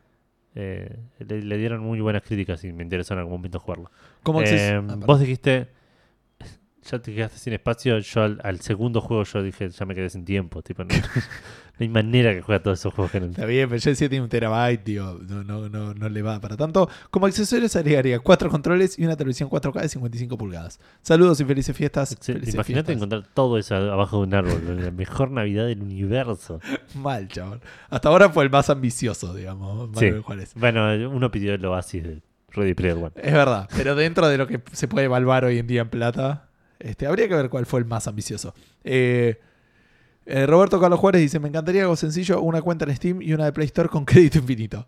Y sobre todo tiempo para jugar. Eso es lo. Sí, Bueno, tiempo para hablando jugar de es- ambiciosos. Sí, sí, de todo. Pero no es valuable, digo. Ok, está bien. De, de- de- de no, lo que es, no conmensurable. Exacto, no es, mensur- no es mensurable porque dijo infinito. Mira que Falduti dice: Una PC gamer a todo pedo. Con varias placas de video 1080. Varias. No Sí. dos, varias. Y todas exageradas Super Master Race. Yo creo que esto supera el, el costo de la Xbox One X con todos los juegos. ¿eh? Ya Puede ser. 2080, 3080. el- el- Y, ya- y ahí ya tenés la tres fuente que Xbox necesitabas, sí, sí. Eh, Ana Elizabeth Snyder dice: idem, con la mejor refrigeración y muchas boludeces con luces de colores. Bueno, Ana lo supera un poquito más. Vamos agregando Le cosas. le agregó las luces de colores. Claro, eso lo hace más caro. y el, y el cosa. Y además, este de la PC quiere esta diva de 450 dólares, tranqui, y todos los Funko Pop que hayan de juegos que me gustan. Eh, sí. O sea que encima que tenemos que hacer un regalo, tenemos que investigar cuáles son todos los juegos que le gustan. De los cuales de tenemos que hacer el cuáles hay. diagrama de Ben Claro. de los juegos que hay este, Funko ¿Qué? Pop, los juegos que le gustan a Ana y todo Y lo que la ese intersección. buscarlos. Leandrox dice: Metete en el culo tu pesita gamer porque yo quiero un salón de arcade. Primero una propiedad, Claro. un inmueble. Con máquinas originales de versión de Estados Unidos, entre las cuales no puede faltar el Teenage Mutant Ninja Turtles in. Time, Punisher, G.I. Joe y el Arkanoid. Con un segundo piso, una propiedad de inmueble de dos, de dos pisos, pisos, claro. eh, dedicado exclusivo a los juegos de pelea, pero con esto ya con cajas bootleg, porque los originales solían tener botones ordenados de forma rara y no permitía que los combatientes se paren uno al lado del otro. Eh, todo esto viene con paquetas altas, por supuesto, o sea, amueblado. Sí, sí, claro. Y a toda magia noventera le agregaría una rocola con INXS, Guns N' Roses y todas esas bandas descomunales que hicieron en los 90, no solo los mejores años de arcade de, la cons- de consolas, sino también de la música. Sí, tengo más de 30. Obviamente lean, y me parece que este superó ampliamente, como decía, la, la- la PC esa de mierda que querían. Sí, sí, sí. Esos dos chicos que no tienen visión a futuro. Claro. Eh, Seba Saga dice el PUBG. Así que bajamos Bajamos un toquecito las pretensiones. de lo que puede salir todo eso a 350 pesos. Exacto. Dice que sí, sí, es un tipo simple. Ahora, dentro de lo no posible, pero tampoco posible, una PC gamer. Mi notebook está por morir y la verdad es que necesito una PC nueva. Ahora, dentro de lo realmente no posible, o como le gusta a él decir, imposible, todas las consolas de la NES Mega Drive, todas con su correspondiente catálogo, todo original y en cajas. Guarda con esto, Sí, porque para mí el inmueble de dos pisos depende de donde esté, claro. pero eh, todos los juegos originales de todas las consolas puede ser complicado. Sí, sí. Todo debidamente ordenado, ni siquiera lo quiere ordenar él, ¿eh? quiere que esté ordenado. Claro que ya se lo, lo entreguen así. También pide una habitación dedicada, así que ojo con eso. Volvemos al inmueble, si ya está, está, si está está incluido. Incluso con un eh, mueble adecuado para que todas estén conectadas y funcionales con dos o tres por televisión. Las HD conectadas a un LED y las PHD conectadas a teles de tubo, obvio. Mi nerdeseo hecho realidad. Eh, puede ser, no sé. Eh, creo que este es un poquito más caro, pero por los, colegi- lo- los coleccionables, digamos. Claro, sí, los sí. juegos originales. Y lo pone aparte porque no tiene nada que ver con mi mensaje. ¿Cuántos, eh, ¿cuántos mensajes que tiene el Xbox One X me sorprendieron? Va, son dos. Pero para la Xbox es un montón. Sí, sí. Para Xbox en Argentina es una banda, sí. Eh, después eh, la publicaste medio tarde, Edu. En, en La publiqué en Checkpointers. Hace un ratito con la intención de tener al menos una respuesta y tuvimos dos. Vamos. Así que Un éxito ya es rotundo. exactamente un doble éxito porque respondió primero Ariel Limón eh, en el grupo de Checkpointers. Recordemos- Recordemos que Checkpoint es un podcast, un sitio web de, de noticias y de videojuegos y un canal de Twitch Sí. eh, Que están de vacaciones ahora. que están de vacaciones en este momento, pero eso creo que siguen streameando eh, cosas, Sí, hace un juegos y, y cosas así. Eh, así que les mandamos un saludo y les agradecemos como siempre el espacio que nos brindan para sostener nuestra pregunta Fandango. Fandango. Eh, primero responde Ariel Limón diciendo plata, mucha. Así voy y se lo tiro por la cara a los que cancelaron Scalebound. Ah, ok. O sea, Es el- eso es un montón. Espérate, igual también. Los que necesitas Pero para. de vuelta, no se puede medir. Ah, no- ¿Cuánto salió? Ponele, ¿cuántos? Un juego caro. ¿Cuánto sale? ¿4 Pero- millones de dólares? ¿5 millones de dólares? Pero no pide hacer el juego. Quiere plata para ir y tirárselo en la cara. O sea, es el pasaje hasta donde están los de Scalebound. Ponerle una habitación de hotel si tenés que quedarte una noche. porque, Entiendo que sí.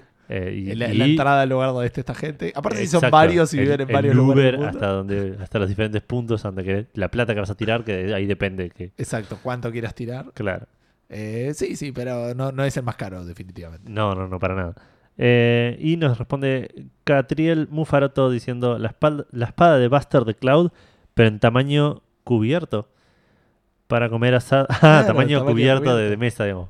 Sí. Para comer asados Viste que no es fácil interpretar cuando Chabón. lees. Es muy bueno. Cubiertos tipo de, de- de armas de Final Fantasy. Sí. Sí, eh, no sé, un tridente de... Claro, ese sería el tenedor. ¿Quién usa tridente? Ahí, es- En un RPG, ni siquiera Final Fantasy. sí, no, en el. eh, Bueno, una lanza de, de, de Freya de Final Fantasy IX, ponele, y una espada de Cloud. tenía que ser- No, no, está bien. No. Los Dragoons ule- usan lanzas que pueden ser usadas como sí, es verdad, es verdad. Eh, pero es muy buena esa, yo apoyo eso. Me gustaría tener un set de cubiertos gamer. Eh, sería Que interesante. vale no querría usar nunca, ponele. Serían más de decoración que... Es como muchas cosas que uno se termina O comprando. son esos cubiertos que, que viste que a veces la gente tenía, sus cubiertos de asado, ponele. Claro. Eh, sí. Mis Yo tengo cubiertos- cuchillos de carne, ponele. Claro. Tal cual, Así pero que no son gamers. Tendrías que No son gamers. Vamos ¿Y, a- y podrían serlo? No, no creo. ¿Vos decías hacernos una empresa de, de cubiertos gamerescos? No, no, yo digo buscar a alguien que me Yo los digo haga que y lo- claro, es con la aplicación Café Fandango. Tal cual. Cuanto menos hagamos, mejor. Exacto. Eh, Y ese es el título del episodio. ¿Por qué? sí, Porque sí. sigue con su... Porque es, es autoexplicativo. Claro. digamos. Bueno, eh, eso fue todo en Checkpointers. Dale, te leo Twitter. Dale, yo voy a preparar Instagram. La comida. Eh, Foncho dice, una cena con Edu de Café Fandango. Perdón, Gus. Yo me estoy dando cuenta que sos el popular de Café Fandango y no sé qué hacer con esa información. Pero bueno. Eh, Es una sorpresa para mí también, igual. Así que nada, ya te vendimos como Papá Noel, ahora te estamos vendiendo como escort. De, de- de Boyfriend Experience. claro. De, de Fandango Experience. Eh, Rami Macebo dice, la PC. Con suerte, la semana que viene ya la voy a estar comprando, así que no vendría mal que alguien, eh, que parte, alguna parte caiga de arriba. No dijo qué parte, así que presumo la placa de video o alguna cosa así que es más cara. Puede ser. Éxitos con tu, con tu nueva PC, Rami. José adivina en cierta manera la noticia porque dice que sí es por la Navidad. Así que sí. Este, hice una PC Master Race copada, actualizada al mango a la fecha. Sí, hijo de puta, tenés una que tiene dos Una años. nave espacial tiene hecho. Sí. Pero bueno, nada, por ahí quiere otra para jugar multiplayer. Está bien, no, no, no, nadie. La ambición no era un límite en, en la pregunta Fandango. Jarko 2K creo que gana el premio de la más cara de Twitter porque dice, señor Café Fandango, vamos a pedir, como cuando éramos niños, una TV 4K de 55 pulgadas, una Xbox One X y un volante Logitech, el más caro. Me encanta el, el- la idea, el más caro. No, no es Sí, que sí, busque... no el mejor. El, el más caro. Claro. Cualquier cosa no vende, me compro el mejor. Eh, Howie dice: Si es por pedir una Switch, una PC nueva, una SNES Classic, me llama la atención que sea el primero que pide eso. Eh, con esas tres estaría, ¿eh? Me parece que sí, estarías más que bien. Martín Blasquez dice: El 4K ya lo tengo, así que para mejorar mi PC, una GeForce GTX 2080 Ti, Está bien. un procesador interacorde. Y para ponernos exigentes de verdad, quiero un- que Papá Noel me traiga en físico y edición coleccionista el Cyberpunk 2077. Perfecto. No sé, che, que se arregle con CD Projekt, toma para vos. Bien. Eh, Nerd Mode dice, tiempo para jugar todo. Te- te comparto, Eh, es sí, mi primer principal deseo. Sí, sí. De- de- de- para Fandango sí. Eh, Matías Paz dice, estaría encantado con un dispositivo VR eh, y de paso que me enchufen la... Este, espera, vamos de nuevo porque leí mal. Estaría encantado con un dispositivo VR y de paso que me enchufen la PC para bancar esa experiencia de la mejor manera posible. Eh, Choti00 voy a decir que eh, WhatsApp, que es Matías Paz, con- eh, concuerdo con tu idea y la plagio olímpicamente. Solo le voy a agregar una cosa, como suele pasar en los plagios. Felicidad y alegría para Café Fandango y sus escuchas. Ay, qué lindo. Algo de música coherente a la frase. Edu, ¿podés editar después el podcast y poner música ahí? Gracias. Yo me voy a quedar como que lo hiciste. Bueno, Se va la voz, el podcast de eh, Santi, ¿no? ¿Santi Quiro? No, de Sí. Quiroga no. eh, de Santi Federiconi. Fericoni, gracias. Eh, el, de, el ex de, de Nueva Partida, Sí. el previo a Super Nueva Partida, dice que quiere tener invitado a Gus y a Edu en el podcast. Se puede arreglar. Eh, sí, no vive en Canadá. Eh, sí, pero lo está grabando por Skype. Ah, ok. Así que es arreglable. Entiendo que habría que gestionar. Habría que ver si los quiere a los dos juntos, si los quiere por separado. Sí, hay que ver cómo va a ser tu situación eh, parental. Eh, sí, es verdad. Este, pero bueno, no sé qué va a hacer si se va a tomar vacaciones o no. Pero yo creo que Todo Es- se puede hablar. es algo que se puede hablar, eh, haya dinero o no de por medio. Claro. Este, preferentemente que sí. Lucas Centurión eh, dice que le mandamos saludos en vivo. Como regalo de Navidad quiere el anuncio de eh, un nuevo Arkham. Ojo con eso, ¿eh? Yo más que un nuevo Arkham vería más uno de Superman o de Flash que estaban como medio... Había carteles de, de Metrópolis y carteles de la ciudad de. Superman estaría bueno si lo hacen bien, como hicieron Arkham, poner. Claro, pero lo veo bastante imposible. Sí. Por cierto, Lucas Centurión... O un remaster de Superman 64. Eso queremos todos. Lucas Centurión, un gran saludo para vos. Yo sé que mis saludos no importan porque Edu es el fandango de la gente, pero eh, nada. Sí, sí, yo mando saludos también, chicos. Si no, mandáselo por, por Instagram que le gusta lo que está de moda. Claro. Eh, hablando de Instagram, Edu. Sí, antes de pasar a Instagram, quiero leer una respuesta más que acaba de llegar a Checkpointers, recién Vamos. fresquita, fresquita, de Sebastián Rocco, que dice: Muchos amigos, todos los que entren en mi casa. Oh, opa con los amigos, ¿eh? No, no habían aparecido, digo. No, no, no, es verdad. Aparte no son tan grandes. Yo creo que entran todos en tu casa. No quiero decir por ahí... Y, pero querrá. Porque dijo todos los que entren en mi casa. Tipo. El Aunque estén es- repetidos. ¿Es hasta que tenga todos o hasta que no entren más en su casa? Hay que, saca las cosas antes de... Claro, hay un montón de variables. No te podemos cumplir este deseo, Sebastián. Tenés que respondernos un par de preguntas primero. Después te mando un formulario. ¿Sabes qué hubiera estado bueno? Nada, es, es- es muchísimo más que la nada que nos gusta hacer. Sí. Pero digo, buscar alguna gilada tipo como la pata de mono y, y buscarle como... Una... ¿Cómo, cómo podríamos arruinar ese regalo, ¿entendés? Ay, sí, sí. Para otra pregunta fandango de otro Exacto. podcast. De- que no sea este, claro, tiene que ser alguien que diga, bueno, voy a hacer una pregunta fandango, pero la voy a hacer bien, voy a hacer el esfuerzo que requiere, voy a- no la voy a publicar un día y medio antes, tipo. Bueno, en, in- en Instagram tenemos a Brian Greco, uno que dice, una Nintendo Switch con todos los juegos que salieron hasta la fecha para la consola. No son Bien. tantos, así que es, No, es lograble. verdad. Ojo que hay un montón. Hoy sale como 15 en esta semana. Por Es verdad. así. Y Cap MDP que nos dice, me gustaría recibir todas las ediciones especiales que han salido de los Assassin's Creed. Más que todo por las estatuillas. Eh, Son lindas las Y estatuillas. son un de- montón de Assassin's Creed. Sí. Así que si vas a Y tener un ediciones- montón de ediciones Assassin's Creed. Sí, mal. Aparte, la especial, la coleccionista, la La coleccionista deluxe, plus, claro. la, la del águila, la de Italia, la de no sé cuánto, la espagueti. Eh, bueno, esas fueron todas las respuestas en Instagram. ¿Querés respondernos algo eh, vos? Sí, yo creo que principalmente tiempo para jugar. Eh, eso es, es mi principal deseo. Eh, eh, que lo tiré por la ventana en el momento que sí, tener un hijo, ¿no? Como que no se coinciden mi, mi- Claro, mis tu, tu deseos accionar con, con tu... con, con mis deseos. pero sí, yo creo que eso. y, y mi deseo más es que. Que, que, mm, que sigan creciendo y saliendo juegos single player. Sí, Single player, de diferencia de los que nos gustan a nosotros, digamos. Claro. Así que cortemos un poco con, con la loot box, con el- el- el- el- la ganancia constante y hacer más juegos de calidad y, sí, sí, y autocontenidos. Sí, yo creo que voy a, a, a pedir. Yo vamos a pe- primero a pedir lo que me gustaría recibir físicamente. Ah, dale. Tipo, hay una bocha de juegos que salieron que todavía no jugué, que todavía no tengo. Eh, se me ocurre, por ejemplo, un World of Final Fantasy. Se me ocurre un. eh, no se me ocurren tantos. Pero seguro tengo un montón. Tengo una wishlist llena de juegos. Eh, ahora lo que me gustaría que me dé la industria. Me encantaría un remaster o remake. Pero con remaster creo que estoy bien. De Monkey Island 3. Ah, Me gustaría una vuelta por ahí de, de Monkey Island con Ron Gilbert a la cabeza. El, el verdadero dale, Monkey dale, Island si 3. pedimos, sí, sí. Digamos, o sea, Yo, a mí me gustaría poner un. Si voy a pedir un remaster, un remaster de un Command and Conquer me encantaría. eh, Del 1, clásico. ah, sí, sí puede ser. Eh, Me gustaría una vuelta de los Wild Arms, que, que están medio desaparecidos, y hace un tiempo dijeron que iban a hacer algo. Eh, y ya yendo a lo absolutamente irreal, ponele. eh, ¿Te, pe- te pensaste que lo del Monkey Island 3 no era no, no, real? no, pero tipo irrisoriamente irreal. Y me gustaría por ahí un una colección de todos los Final Fantasies en físico, que en algún momento me- era mi intención lograrlo. Sí, eh, y tipo tengo el 8 y el 9. está bien. Y el 12, es No verdad. son tantos. Eh, Tenés tipo un 20%.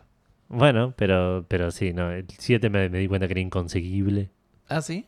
O, sea, o no, pero en su momento, tipo, no sé, el, el 9 me lo mandaban por 30 dólares y el 7 salía 80, 90. Claro, entiendo.